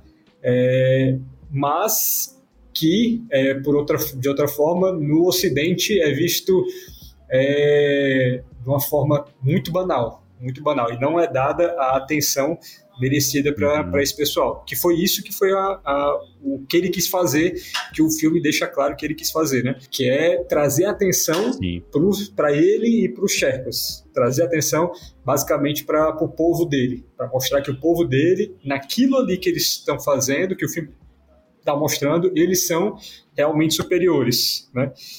Ou seja, eu achei uma faca de dois gumes. É, tá chamando atenção para eles, tá, mas também tá tratando muito como um negócio abissal demais. Eles são super-heróis é, que que não não dá para ser superado de forma alguma. O que eu concordo, né? porque por exemplo, se você é do triatlo, né, é, você vai para Boulder no Colorado e você tenta ficar morando lá para se acostumar com com com menos oxigenação no, no, sangue, né, e tentar se adaptar àquilo ali. Da mesma forma, eles nasceram no lugar dessa forma. Então, realmente, ele tem uma condição superior. Só que o que o filme mostra, é, pelo menos no meu ponto de vista, é que aquilo ali que eles, que eles fazem, é, só eles devem fazer. Foi isso que eu saí entendendo do filme. Não, isso daqui é uma coisa nossa. Isso aqui é, é o nosso modo de vida, é uma coisa nossa. Pessoas não devem vir escalar aqui o, o Everest, não devem vir fazer isso, aquilo, tal, tal, tal. Que isso daqui é, é o, é, é, é, é, a gente. Isso daqui é a gente, isso daqui é o nosso. É, é onde a gente se sobressai e é, e é uma coisa para a gente fazer. Isso foi o que a forma que eu saí pensando do filme. Isso que você está falando é, eu concordo muito, porque eu achei também essa mesma. Tive essa mesma sensação. E teve um, um momento específico do filme, é, que é uma hora que ele tá subindo o Everest, né? E aí é, ele chega lá quase no cume, e aí tem uma fila de pessoas para chegar no cume. E quando teve essa fila, ele tirou uma foto Bate e ele postou no Instagram. E essa foto eu lembro na época. Ela viralizou de um jeito assim que Tipo, o meu sócio, que nem é escalador, ele falou: Nossa, você viu isso aqui? Ele me mostrou. Eu nem tinha visto a foto ainda. Ou seja, chegou nele antes de chegar em mim e ele viu a foto e me mostrou. Ou seja, isso gerou uma repercussão mundial, que era a repercussão de: Olha só como virou comercial a subida ao Everest. E aí, eu acho que é um, é um, é um assunto muito polêmico, assim, mas que tem que ser tratado com a devida, com o devido cuidado. Eu acho que não, não dá para ser 880. Eu acho que você tem que é, esporte de natureza, eu acho que tem um, um, argumento de, pô, é legal todo mundo ter acesso. Então, quando a gente fala de é, comercialização da subida ao Everest, pô, por que não qualquer pessoa poder subir ao Everest? Por que não alguém subir com oxigênio? Deixa as pessoas subirem, o, a montanha é de todo mundo. Ao mesmo tempo, tem a questão da preservação, tem a questão de como é que você não estraga aquele lugar. Então, é um assunto muito complexo, só que no filme ele vai muito só por um lado, ele vai só pelo lado uhum. do pô, a gente mora aqui, nós que deveríamos ter mais acesso. E aí ele mostra o cara chegando lá, tem a fila e ele fica meio puto, assim, do tipo, pô, tá vendo, ó, olha isso, ó, virou é, comercial, o pessoal tá subindo tudo com oxigênio, eu que tô aqui, eu moro aqui, eu tô subindo sem oxigênio, deixa eu passar. E aí ele dá uma volta no pessoal, assim, ele até, tipo, faz por outro caminho que não o caminho que todo mundo ia fazer ali. Então eu acho que ele tem esse, o, o filme ele tem esse efeito negativo, assim, de... É, mostra o lugar como se fosse deles, assim. E eu entendo um pouco o argumento, mas ao mesmo tempo eu acho que não dá pra você tratar assunto complexo de um jeito simples, entendeu? E anota, e anota, galera. O que, que vocês acharam aí? Deixa eu falar a minha logo. Eu nunca, primeira vez que eu falo primeiro aqui, anota. Do, desse daqui, eu vou dar 8,5. Ó. Oh. Aí, por oh. quê? Por quê? Por quê? É, eu achei ele acho melhor do que eu achei melhor do que o E-Rock, né?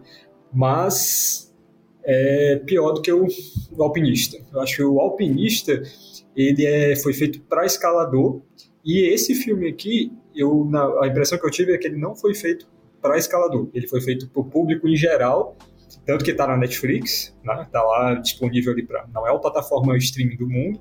Todo mundo está lá pode clicar e assistir, mas que ele não cumpre o objetivo dele. Né? Ele foi um filme que foi feito para mídia em geral, mas eu acho que acabou atingindo só só escalador mesmo. E ele tem muito, eu, o que eu achei também é que ele vai muito na contra, né, a, esse negócio que o que o Saul falou, a questão do coach, só que é um coach quase de coach de fracassos assim, né? Que é tipo, é, não, vai dar certo, não sei o que, não sei o que, mas só dá certo se você for Sherpa, entendeu? Uhum. Você vai conseguir, não sei o que, vai dar certo, a gente vai, vai fazer, eu vou fazer, mas eu só vou fazer porque eu sou, eu sou Sherpa. Então, Com é todas essas observações, tu ainda deu 8,5 pro, pro filme, Mário? Porque é, é, um feito, é um feito do caramba, cara. É um feito ah, do caramba, querendo ou não.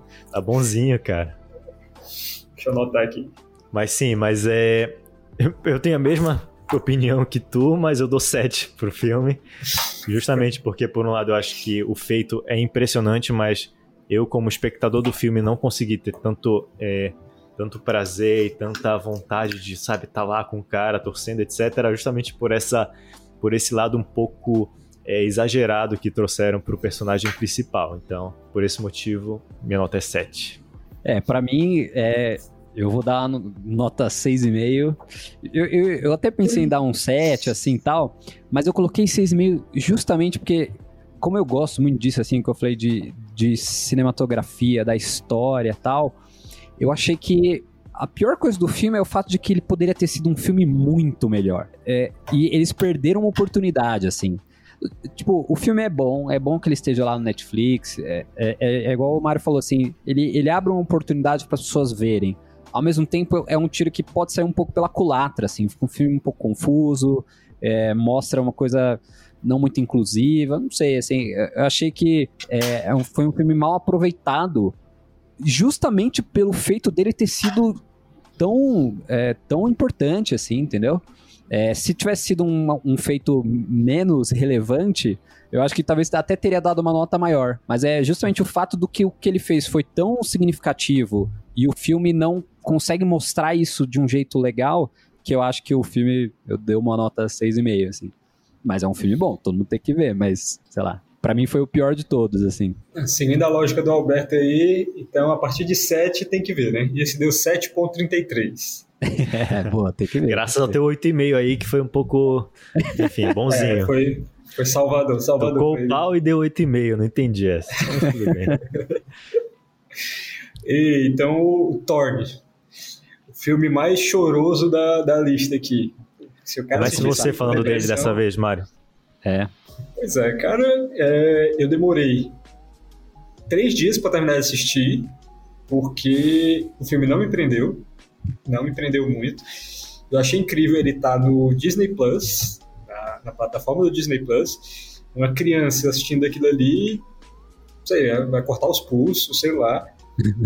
Mas está lá, né? E eu, a história do cara, o cara foi monstruoso, foi monstruoso. Se a gente acha que o, o Conrad agora é, é o nome né, da, da, de conquista em gelo, de escalada, de expedições, tudo, esse cara foi muito maior do que o Conrad, mas é, não é spoiler nenhum porque é história, né?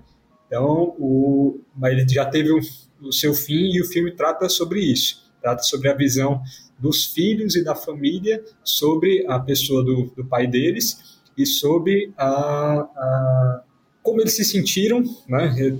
Tem o mais novo ali, é o filme todo falando como se sentiu desamparado, né, pelo pai, que não basicamente não conheceu muito muito do pai. Os outros já tiveram conhecer um pouco mais, mas ainda foi pouco, né? E o filme é feito pelo filho mais velho, né? E tem um, tem um momento, cara, que ele vai falar com um cara que participou da expedição em que o pai dele morreu, e ele mostra ah, algumas fitas, algumas filmagens ali daquele momento. Cara, é um, é um, momento muito pesado. O cara chega, para a filmagem, não, não vamos assistir mais isso não, tal, porque não é, vale a pena, é melhor né, deixar isso, isso de lado muito pesado e de fato é, é, um, é um negócio muito pesado você acompanhar a trajetória dos filhos, vendo como o pai dele, os pais deles dele morreram, né? Eu achei bem, bem pesado e assim o filme ele não, eu achei que não foi muito bem contado. Ele podia ter sido é, focar em vários pontos, focar na, feitos do, do pai deles, focar em várias outras coisas, mas ele focou uhum. mais, no, no meu ponto de vista, focou muito no sofrimento, no sofrimento dos filhos, uhum. do filho e da, e da mãe, ali da esposa do, dele. E por causa disso, por causa disso, eu acho que o filme, ao invés de, sei lá, exaltar o, o pai, exaltar ali os feitos dele, exaltar, é, fazer com que mais pessoas buscassem é, é, fazer expedições, buscassem ser conquistadores nesse sentido, vai mesmo é, afastar, né? por causa do, dos perigos que o filme mostra. Então, sinceramente, eu não gostei do filme. Eu mesmo não gostei. Mas é um dos lançamentos aí do, do ano, né? E vocês? Muito legal essa visão. Quer comentar isso depois eu comento? Sim, vamos lá. É, eu acho que como o Mário falou, Thorn, no final das contas, se mostra um filme que não é um filme de escalada, é um filme que tem a escalada como plano de fundo de uma história que é um drama que é contado ali. Essa foi a, a sensação que eu tive. É um grande drama, um drama super forte, intenso, mostrador de um filho, de uma família de três filhos que perdeu o pai em um acidente ali. É, foi muito, muito, um filme muito denso. Até porque, o Alberto pode falar mais da parte técnica, ele foi dirigido pelo próprio filho mais velho, que estava ali é, é, fazendo todas as filmagens e dirigindo esse documentário. Então é na visão dele que no final é o filho que tinha, eu acho que 10 anos quando o pai faleceu, é o que mais lembra do pai. O mais novo nem lembra quem é o pai, chama, chama ele de Alex mesmo, e o pai é o, é o Conrad, enfim. É uma, mas assim, mas tudo numa situação, num clima, numa. A escalada tá. Não dá nem pra falar segundo plano, tá. Tá ali, porque faz parte da história deles, mas não faz parte do filme em si. Como filme de drama, filme de, de uma história, um documentário, etc., eu gostei, mas assim, não, não acho que se a gente fosse rever a lista, acho que nem entraria na lista, assim, porque escalada não tem muito mesmo. Essa é a minha opinião. É, vou, vou começar desse ponto e depois vou jogar para o outro lado, assim. É, de fato, eu acho que esse é um ponto negativo do filme. Ele não mostra muito a escalada em si. E eu que também, eu conhecia pouco dele, quando eu vi que o filme era sobre ele, eu falei, nossa, legal, vou ver um pouco os feitos dele, assim, né? E não mostra direito.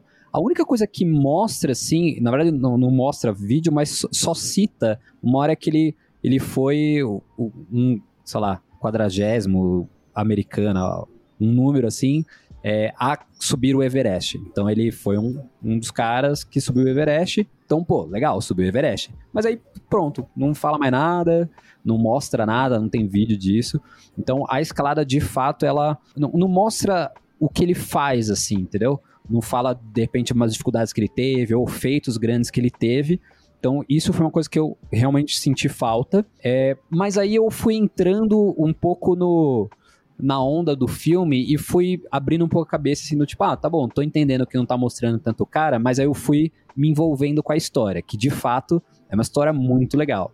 Então, vou dar um spoiler aqui, se alguém não quiser ouvir o spoiler, pula um pouco essa parte.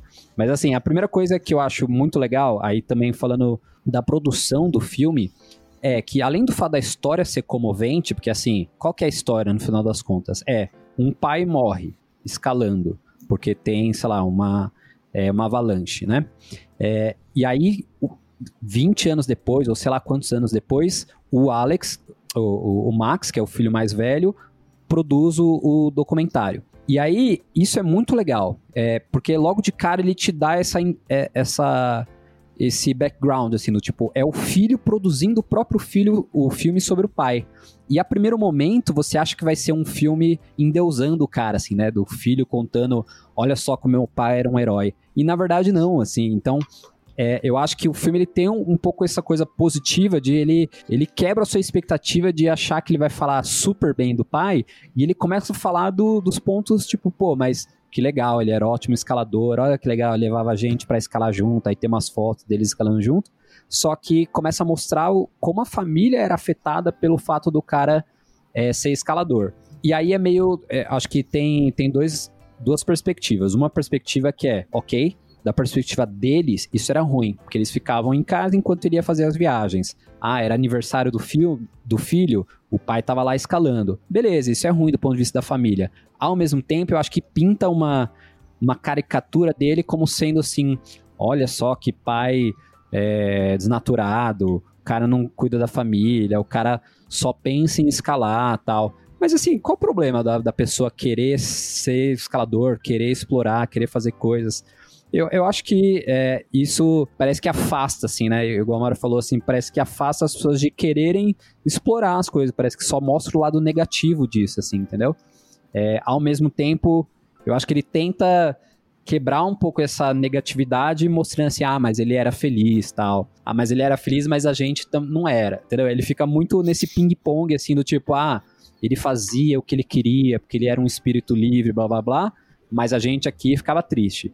Mas aí, do ponto de vista de, de filme, é legal que, assim, começa as coisas a acontecer. E aí o, o spoiler é, para mim foi um plot twist muito forte, que eu não imaginava que era o seguinte, o cara morre, e aí o amigo dele, que era o melhor amigo dele, que tava junto, e foi o único a sobreviver da avalanche, depois ele volta, fica depressivo, aquela coisa. Isso foi uma coisa que eu achei bem legal, mostra o lado de quem sobrevive num acidente como esse. Foi uma coisa que eu não esperava ter nesse filme, assim. É, mas aí ele vai lá e começa a substituir o pai, assim, ele começa a ficar com a, com a mulher, né, a viúva, e começa a ser a figura de pai para os filhos, que são todos crianças na época, assim, né. Então, é um, para mim foi um plot twist, assim, que o, o, o jeito que eles colocaram no filme eu achei muito bem feito, é um plot twist, assim, que você não vê acontecendo, só que é bem sutil. Na hora que ele vai contar que eles começaram a ficar, é uma hora que começa a entrelaçar muito assim cortes dele falando dela falando, aí você, você começa a sentir um negócio, aí ele vem e te dá o tapa na cara assim de que eles ficam juntos. Então, é, como história é muito legal isso assim, é um plot twist muito forte. É, e eu achei que eles fizeram isso de um bom jeito assim. Mas aí depois de um tempo aí começa a ficar um pouco chato, assim. Ele, eu acho que ele tem esse plot twist muito, ele, o filme dá uma crescida e depois ele começa a ficar repetitivo, de ficar muito em cima do tipo a culpa do amigo de estar tá com a mulher, né, do amigo que morreu, é, a questão dos filhos, ah, será que ele é meu pai? Quem que é meu pai? É o cara que tá agora ou era o cara que tava vivo? Fica muito nessa conversa, assim, até o final do filme, assim. Aí eu acho que ele perde um pouco justamente por não mostrar a escalada, assim, tal. Mas assim, é, para mim foi um filme que se você entrar nesse, nessa onda, tipo, não é um filme de escalada, eu achei um filme muito bom. Mas se for falar de escalada, realmente eu acho que ele, ele peca e eu acho que ele até vai um pouco contra a escalada, assim, no tipo, olha, se você é casado com um escalador ou uma escaladora, tome cuidado, assim. Eu acho que tem um efeito negativo para escalar do filme, assim. Acho que a grande lição do filme é escolher bem quem é o seu parceiro de escalada, porque se você morrer, ele vai tomar conta da, da sua esposa e dos seus filhos. mas, mas olha só, agora, de um ponto de vista filosófico, isso eu fiquei pensando também no filme. De fato, né? Isso até fora da escalada. Pô, é o melhor amigo dele e tal. É um pouco estranho, ok? Ele ficar com uma mulher. Ao mesmo tempo, poxa, se, se você é um escalador que você sabe que você tá é, correndo risco do tipo dele, assim, né? A qualquer momento você pode morrer de uma avalanche, está num ambiente muito perigoso. Por um lado, eu achei até legal, assim, de, pô, se tinha alguém que ia cuidar dos filhos dele tal, melhor que seja o melhor amigo dele, assim, que era alguém que realmente estava disposto a fazer isso, entendeu? Do que ter um outro cara que fosse ser ruim pra família. Mas isso, assim, é só minha opinião pessoal, assim, mas eu, o filme, eu acho que ele pega muito pesado em cima disso, assim, sabe? E aí, qual é a nota que a gente dá para ele? É isso porque a gente nem mencionou a, a parte onde encontra um corpo do pai 20 ah, anos depois. E toda a família vai lá. Meu Deus, é um drama, é um drama sem fim é, esse filme. Eu achei forçado esse final, assim. É... Enfim, mas é sobre nota, como o Alberto mencionou muito bem, se você em algum momento deixa de lado que é um filme de escalada, esquece isso, vê que é um drama, como drama, como filme assim, contando uma história, um documentário, caso da família, etc. Eu achei muito bem feito. Eu achei muito bem feito. Então, se eu tentar tirar essa parte que eu tô querendo ver pela escalada, eu ainda ainda dou uma nota razoável, que é uma nota 7. eu acabei dando nota 8 porque eu achei especialmente o fato do diretor ser o filho dele muito legal. E um detalhe que talvez é meio irrelevante, assim, de um ponto de vista de qualidade do filme, mas eu achei muito legal, que é, em vários momentos onde ele está entrevistando, porque ele é o diretor, então ele está atrás da câmera, ele está entrevistando a mãe, os irmãos, o amigo, e geralmente isso você não vê em filme, é entrevista, né? O cara que está entrevistando perguntar Geralmente não mostra a pergunta, só mostra a pessoa respondendo, né? Falando. Mas nesse filme ele fica mostrando muito ele perguntando. Porque na verdade ele tem um papel de protagonista ali, entendeu? Tipo, ele tem a visão dele, é como se ele estivesse tendo uma conversa com outra pessoa ali. Então eu achei isso uma, um detalhe do filme que é, que achei interessante, achei um entretenimento a mais, assim, entendeu? O fato de ter a opinião dele contra a pessoa com quem ele tá entrevistando ali ao mesmo tempo. Então por isso que eu dou também a nota 8. Senão eu provavelmente daria uma nota igual se eu for 7, assim. Gente, eu dei nota 6. A média fica 7. É o menor até agora. Eu acho que o, que o Alberto pegou pesado dando 8 aí, mas opinião, opinião é opinião, né? Por que, que eu dei seis? É, eu disse que eu não gostei do filme porque eu, sinceramente, não é uma coisa que eu gosto muito de pensar nos perigos da, da gente escalando. Eu sei que, por exemplo, nenhum de nós aqui a gente faz expedições como, como a dele, com certeza. E a gente não se envolve em riscos sérios como o dele. Mas se você já teve um, um acidente na escalada, eu, eu já tive um, mais sériozinho. Eu podia ter, ter morrido, um amigo meu quebrou a perna, é, isso foi em setembro do ano passado. Agora ele está tá começando a andar. Se você já passou por alguma coisa assim, pensar nessas coisas, pensar nisso é, é meio pesado. E quando eu assisti o filme, não era uma coisa que eu estava querendo pensar muito. E eu fui obrigado a pensar nisso porque o filme jogou essas coisas em cima de mim. Eu acho que esse sentimento eu levei para nota agora o filme pode ser bom, pode ser o que for, mas o sentimento com que eu assisti, eu não estava não tava querendo que essas coisas fossem jogadas em mim. Aí... Mas, mas olha que interessante, você acha que essa sua experiência pessoal muda a percepção sobre o filme? Com certeza. Eu assisti o filme assim meio, caraca, cara, eu vou assistir só porque é conteúdo escalado e eu quero consumir esse conteúdo. É tipo Star Wars. É, Eu fui pro episódio 9 de Star Wars sabendo que ia ser uma merda, mas paguei pré-estreia e tal, porque é Star Wars, entendeu? da mesma forma escalada aqui, eu queria assistir porque era, era o nicho que eu gosto. Mas eu não queria pensar naquelas coisas ali, né?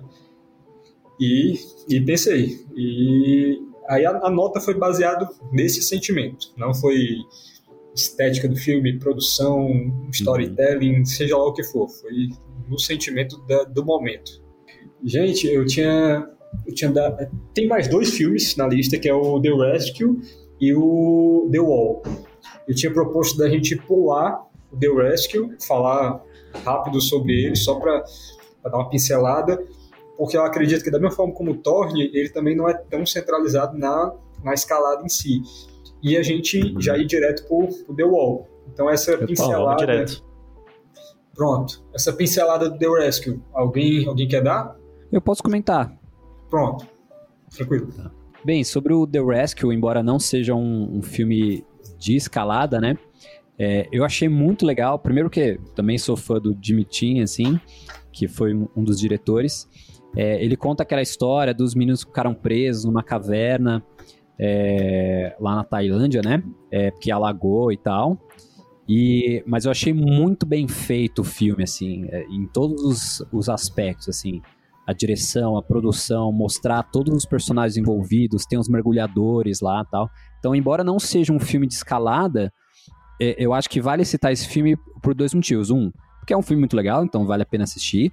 E segundo, porque é, é, legal de ver o Jimmy Chin, que é um cara que é conhecido pelas fotografias e pelos filmes de escalada, e foi, e acho que ele ficou em ascensão muito por causa do Free Solo, né, do filme do Free Solo. É legal ver ele como produtor de filme indo para áreas que não são de escalada, assim. Então, eu acho que é quando começa a entrelaçar assim, o mundo da escalada com o mundo de aventura de forma geral, é, outdoor. Nesse caso não é, não é aventura, né? Mas é uma coisa meio, sei lá, que envolve natureza, vamos dizer assim. É, então é, eu achei legal de ver isso, assim. Um personagem que é tipicamente da escalada, que é o Jimmy é, indo para uma coisa que não é de, de escalada, assim. É, então acho que pode ser que indiretamente isso tenha um efeito de conectar os, um pouco os mundos, assim, sabe? Então pronto. E onde é que tá mesmo? Onde é que tem para assistir esse filme? The Rescue? Vocês lembram? Também não lembro. Mas assim, se gostou aí da, da descrição do, do Alberto, só procurar, com certeza deve ter, deve ter alguma plataforma streaming aí. E, gente, o, o mais, mais falado aí do, do, do, ano passado, The Wall. Ano passado não, desse ano, na verdade, né?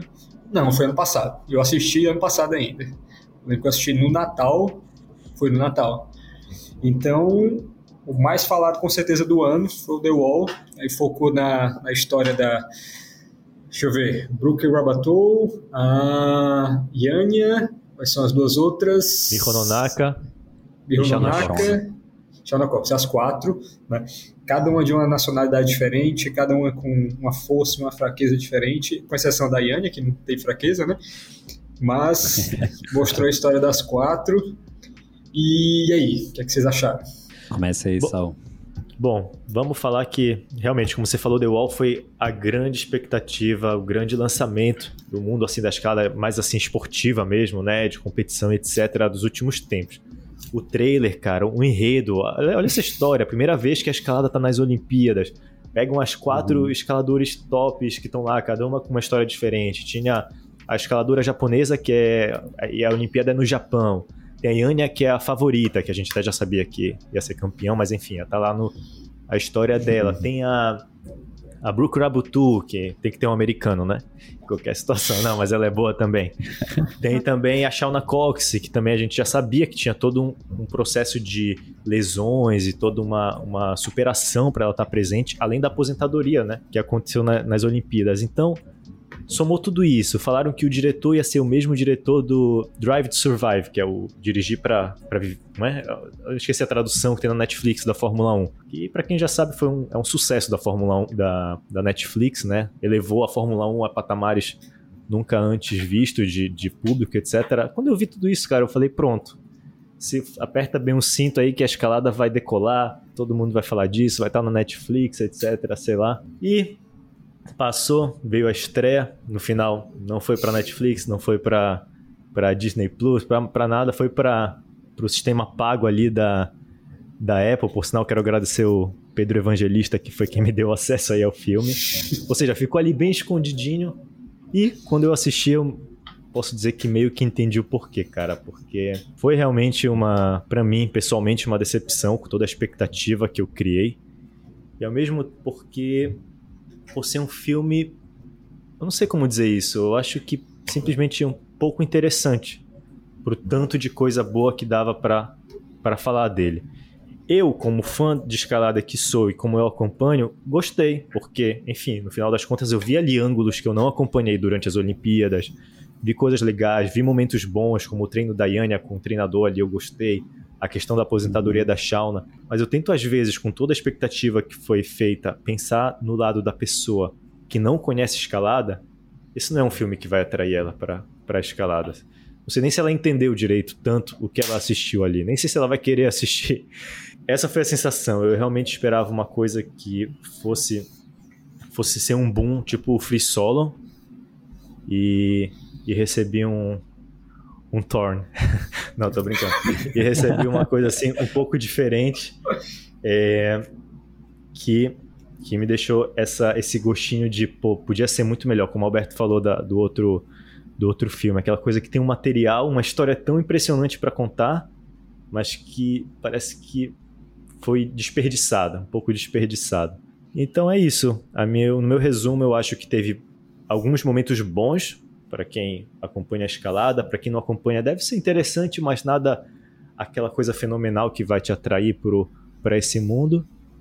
E por isso é, ficou aquém da minha expectativa. Muito legal. Eu acho que é, começar falando já que assim, eu acho que essa expectativa que você tinha e, e, que foi quebrada tem muito a ver, eu também tenho, e provavelmente o Mário também, e, e, talvez qualquer pessoa que esteja na escalada com, a, com, essa, com essa vontade de querer ver a escalada crescer, né? Porque nós, como produtores de conteúdo, assim tal, a gente acompanha tudo e a gente quer ver a escalada crescer, então a gente quer elevar a escalada e coisas como essa, um filme, você quer que ele seja o melhor possível, você quer que o filme atinja sei lá, seu cunhado, sua prima, que nunca ouviu falar de escalada, e fala pra você, ó, oh, você viu aquele filme lá? Essa era a expectativa também. Além do, do filme ser bom, eu acho que era a expectativa de ver a escalada chegando em mais pessoas, né?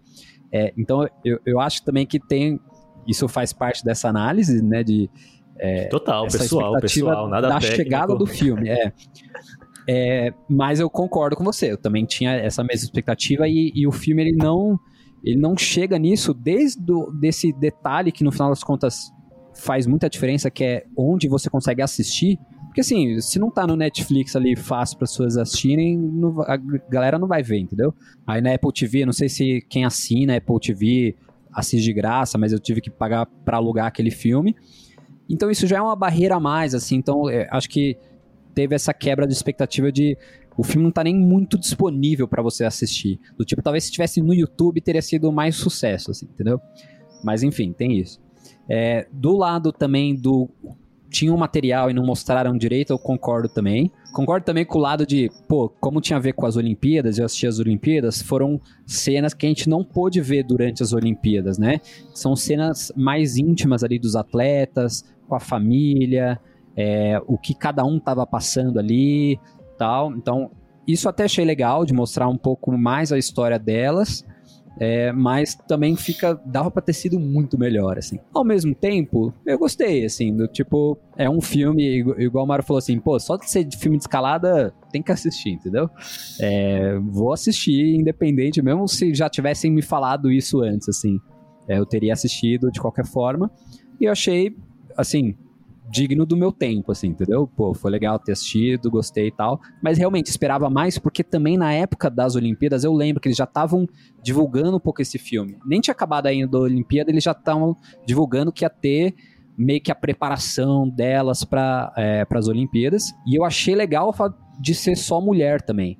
Que, inclusive, na minha opinião, foi uma coisa que criou expectativa, porque eu achei que o fato de ser só com mulheres é, criaria mais visibilidade ainda pro filme.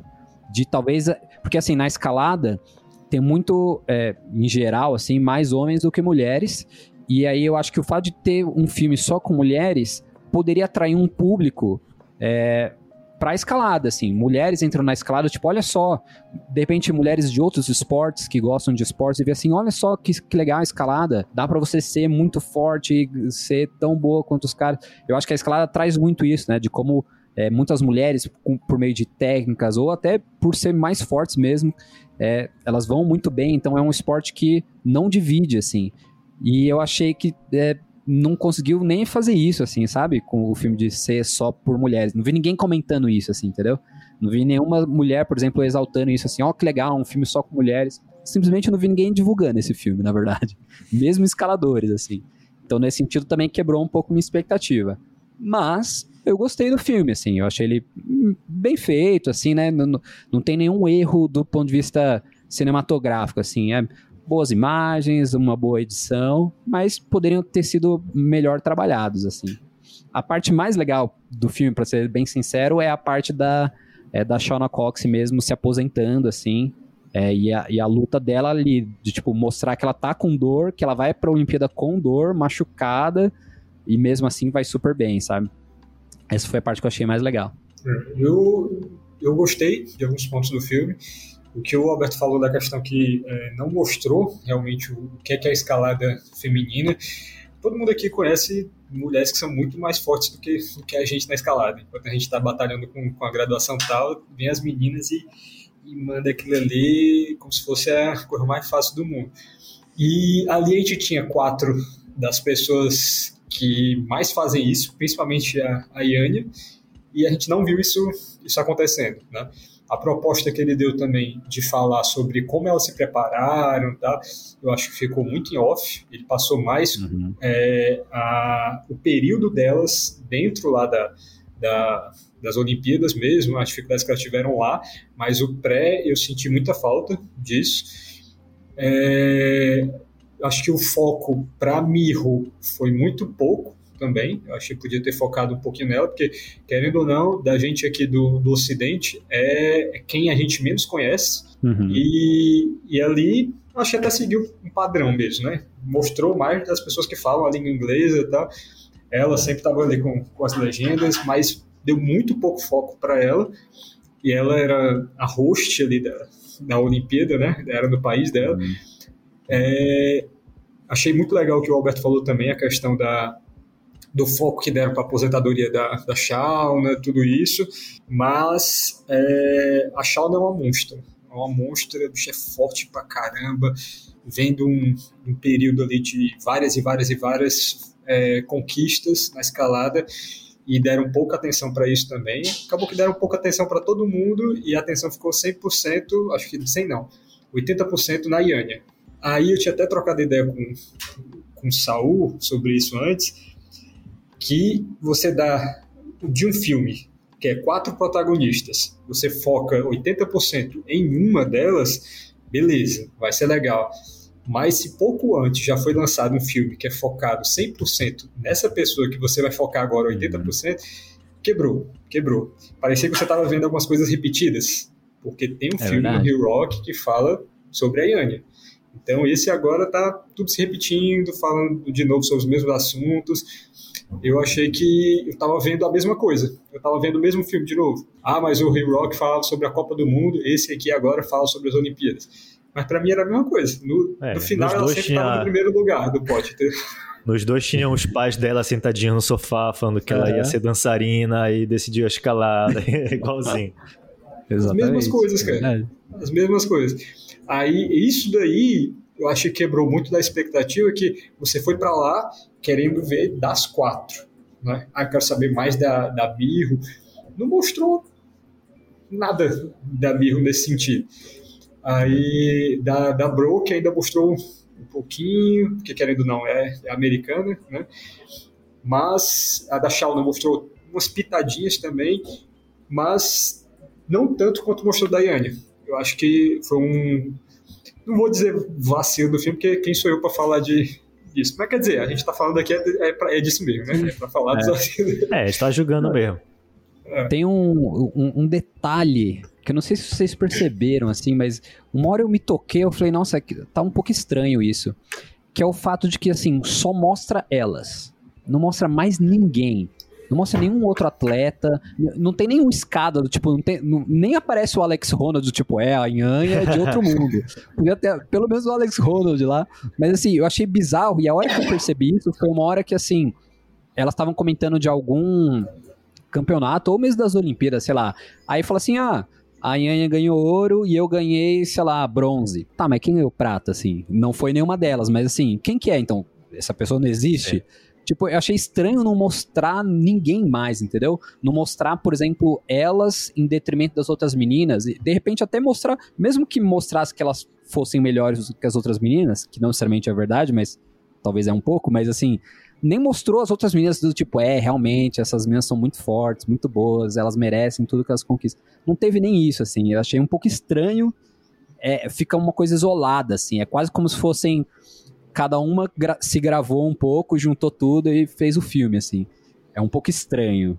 É, então, não sei, eu acho que o filme peca nisso, assim, no tipo de, de ter pessoas ali que ajudam a embasar a história delas, assim, entendeu? outra coisa também que eu achei é que foi muito sofrido o filme. Eu acho que o único momento que tenho um, sei lá, um sorriso, alguma coisa assim, é quando a Yania falando que, que também é ser humano e dá uma risada. tipo, o negócio assim. O filme foi só trazendo barra pesada, que elas estão se esforçando muito, é a coisa mais importante da vida delas, e não sei o quê.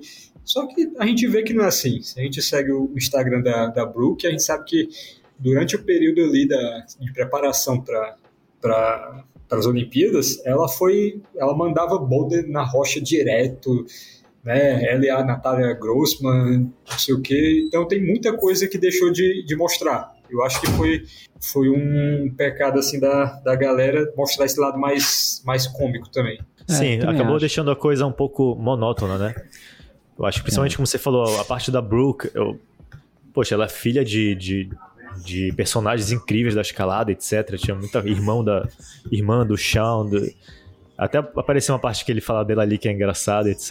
Mas, mas faltou um pouco. Eu acho que a história dela ficou um pouco monótona e das outras também. Da Miho, eu achei que teve um momento onde ela perde um pouco ali. Fica um pouco. Sente a pressão de estar tá recebendo as uhum. Olimpíadas na casa, que ela vai fazer a entrevista, etc. Aquilo me tocou um pouco, etc. Mas em geral, realmente, é... de novo, acho que não, não superou nem parte das expectativas. É. é. Mas uh, seria legal descobrir um dia a opinião de alguém que começou na escalada recentemente, assim, ou até se alguém que não é escalador assistiu e ver, assim, qual é a opinião dessa pessoa, porque também fico pensando o quanto que é, né, essa nossa vontade de ver os filmes de escalada chegarem no mainstream, né, é, o quanto que ela influencia também a nossa opinião sobre os filmes. Embora eu acho que assim, né, todo mundo talvez vai ter essas percepções, do tipo, se, se o filme é monótono, todo mundo vai sentir. É que talvez nem todo mundo vai conseguir verbalizar isso. Ah, achei o filme monótono. Mas talvez ela só não vai achar o filme tão bom. Ela não vai sair falando para as pessoas, né, é, para assistir o filme. Mas eu fico com essa curiosidade, assim, do tipo, se os ouvintes aí depois quiserem compartilhar, assim, suas opiniões, seria legal. Show de bola, já é uma ideia para frente aí. E qual a nota que vocês deram? Vocês dão? Vai, ah, começa aí. um 7, assim. Só para satisfazer, eu tenho que ver. é, exatamente. Vamos dar força pela, por todo o esforço aí. E eu acho que no final, o que o Roberto falou é verdade. Pode ser que muita dessa dessa decepção, entre aspas, vem dessa expectativa gerada por você estar tá, tá consumindo tanta coisa e esperando tanto. Mas é, no final é um filme que também eu, eu aconselho as pessoas a verem no final das contas. Então vou dar o 7 também. Vou fazer a média aqui. 7,5. Qual que é a nota? Você deu 8? Eu dei. Pronto, eu dei 8,5. Eu nem falei da minha. 8 eu dei 8,5. Legal. Deixa eu ver aqui. Como é que vai ficar? O ranking dos filmes. Mas olha, ó, enquanto você calcula o ranking, é, de forma geral, eu acho que foi um ano de produção de filme muito legal, assim. Por mais que a gente aqui reclamou bastante de alguns filmes, uns pontos negativos e tal, se for parar pra pensar, Olha que legal, cara. A gente falou de seis filmes. Quer dizer, cinco filmes. É, seis contando o The Rescue, né? Que não é de escalada, mas é, pô, em um ano, conteúdo relacionado à escalada ali e tal é muito legal. Tinha épocas que não tinha isso, assim, né? É, e isso sem contar, então, produções que têm surgido muito no YouTube ou em canais é, diferentes, assim, de é, produtores locais ou às vezes até esses produtores, tipo o próprio Adão Ondra, que tem feito vários vídeos dele escalando em vários lugares, o Magnus também. Então acho que foi um ano que, apesar da pandemia, é, teve muita produção e eu fico por um lado contente, né, de ver tudo isso acontecendo dentro da escalada. E isso até me dá vontade assim de falar assim, pô, que legal. Que filme que dá para fazer brasileiro assim, que seja melhor que o The Wall, brincadeira.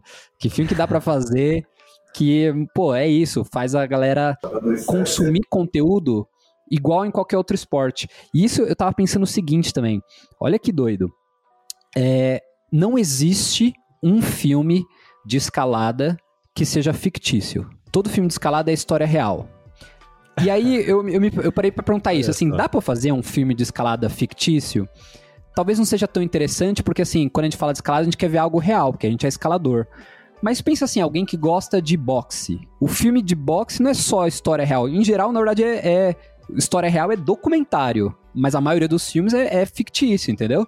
É, e eu fico pensando, olha que é uma curiosidade da escalada isso. Não existe filme fictício de escalada e quero viver para ver isso, assim, do tipo algum Alberto, filme que adorei essa ideia, cara. Mostra isso. Tem que botar para frente aí, fazer um rock escalador, rock 1, 2, 3 versus a montanha a montanha impossível.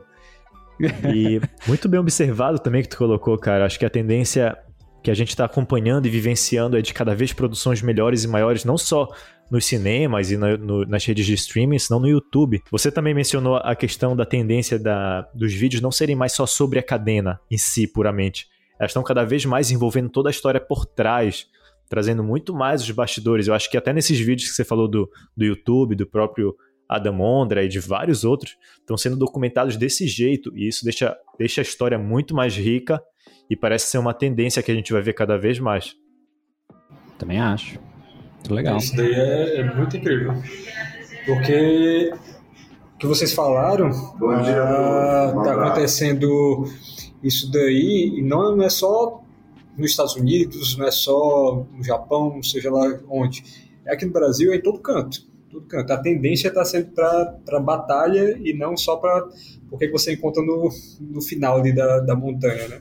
Mas sim o percurso uhum. que você está tá, tá fazendo para chegar até lá. Acho que está sendo muito, muito nessa, nessa vibe mesmo. E galera, aqui da, da lista, eu vou falar aqui da ordem de trás para frente. Aí no final deu, deu um bucho aqui. Mas vamos lá. Foram cinco, né? Em quinto lugar ficou o Torme, né? Quarto lugar, o 14 Picks, 14 Picks. Né? Terceiro, The Wall. E empatado em primeiro e segundo ficou o Rio Rock e o The Alpinist. Aí a gente tem que o desempatar ou deixa empatado mesmo. Ah. Olha, eu, eu, eu deixaria o, o, o Rio Rock em primeiro só pelo fato de que é impressionante a consistência dos caras, assim. De todo ano conseguir fazer e no ano passado é, conseguirem ter feito mesmo com a pandemia e tal. É, então, não sei, eu, eu, eu, deixaria em primeiro só por esse lance da consistência. Os caras estão há anos produzindo filmes de escalada e eu acho isso louvável nesse sentido, assim. Mas o Alpinist também foi um filme muito bem feito, então é difícil de dizer, assim. Mas aí o meu bias é sugerindo Real Rock. Então muda a tua nota pra 9.34. aí fica quanto? Ah, não, você tem que dividir por 3, olha aí. Não dá certo. Mas arredonda, arredonda pra 9, então. Acho que Re-Rock. Re-Rock vai pra 9. Então pronto. Re-Rock fica em primeiro. E The Alpinist em segundo. Então, é isso aí. Eu queria dar, trazer uma proposta também para vocês, para a gente fazer um, um segundo né, desse desse, desse podcast aqui, mas dessa vez falando sobre a YouTube, basicamente sobre YouTube, tá? O que é que foi lançado lá, a gente podia pegar até, o, até agora, né? Do ano passado, início do ano passado até agora, até março. Tem muita coisa Legal. boa que saiu aí, a gente podia fazer um episódio 2 sobre isso. Vamos fazer. e tem também o. Fala aí, mas tem o Rio Rock, o 16 também, que vai sair, que também já é outro é, tema. Mas isso aí é pro ponto que vem já, né? Beleza. Filmes 2022, né? Legal. É. Não, acho muito legal falar do YouTube, porque é, eu acho que o YouTube ele tem essa característica de ter um acesso fácil, né? Tipo, é gratuito, você não precisa ter nenhuma assinatura.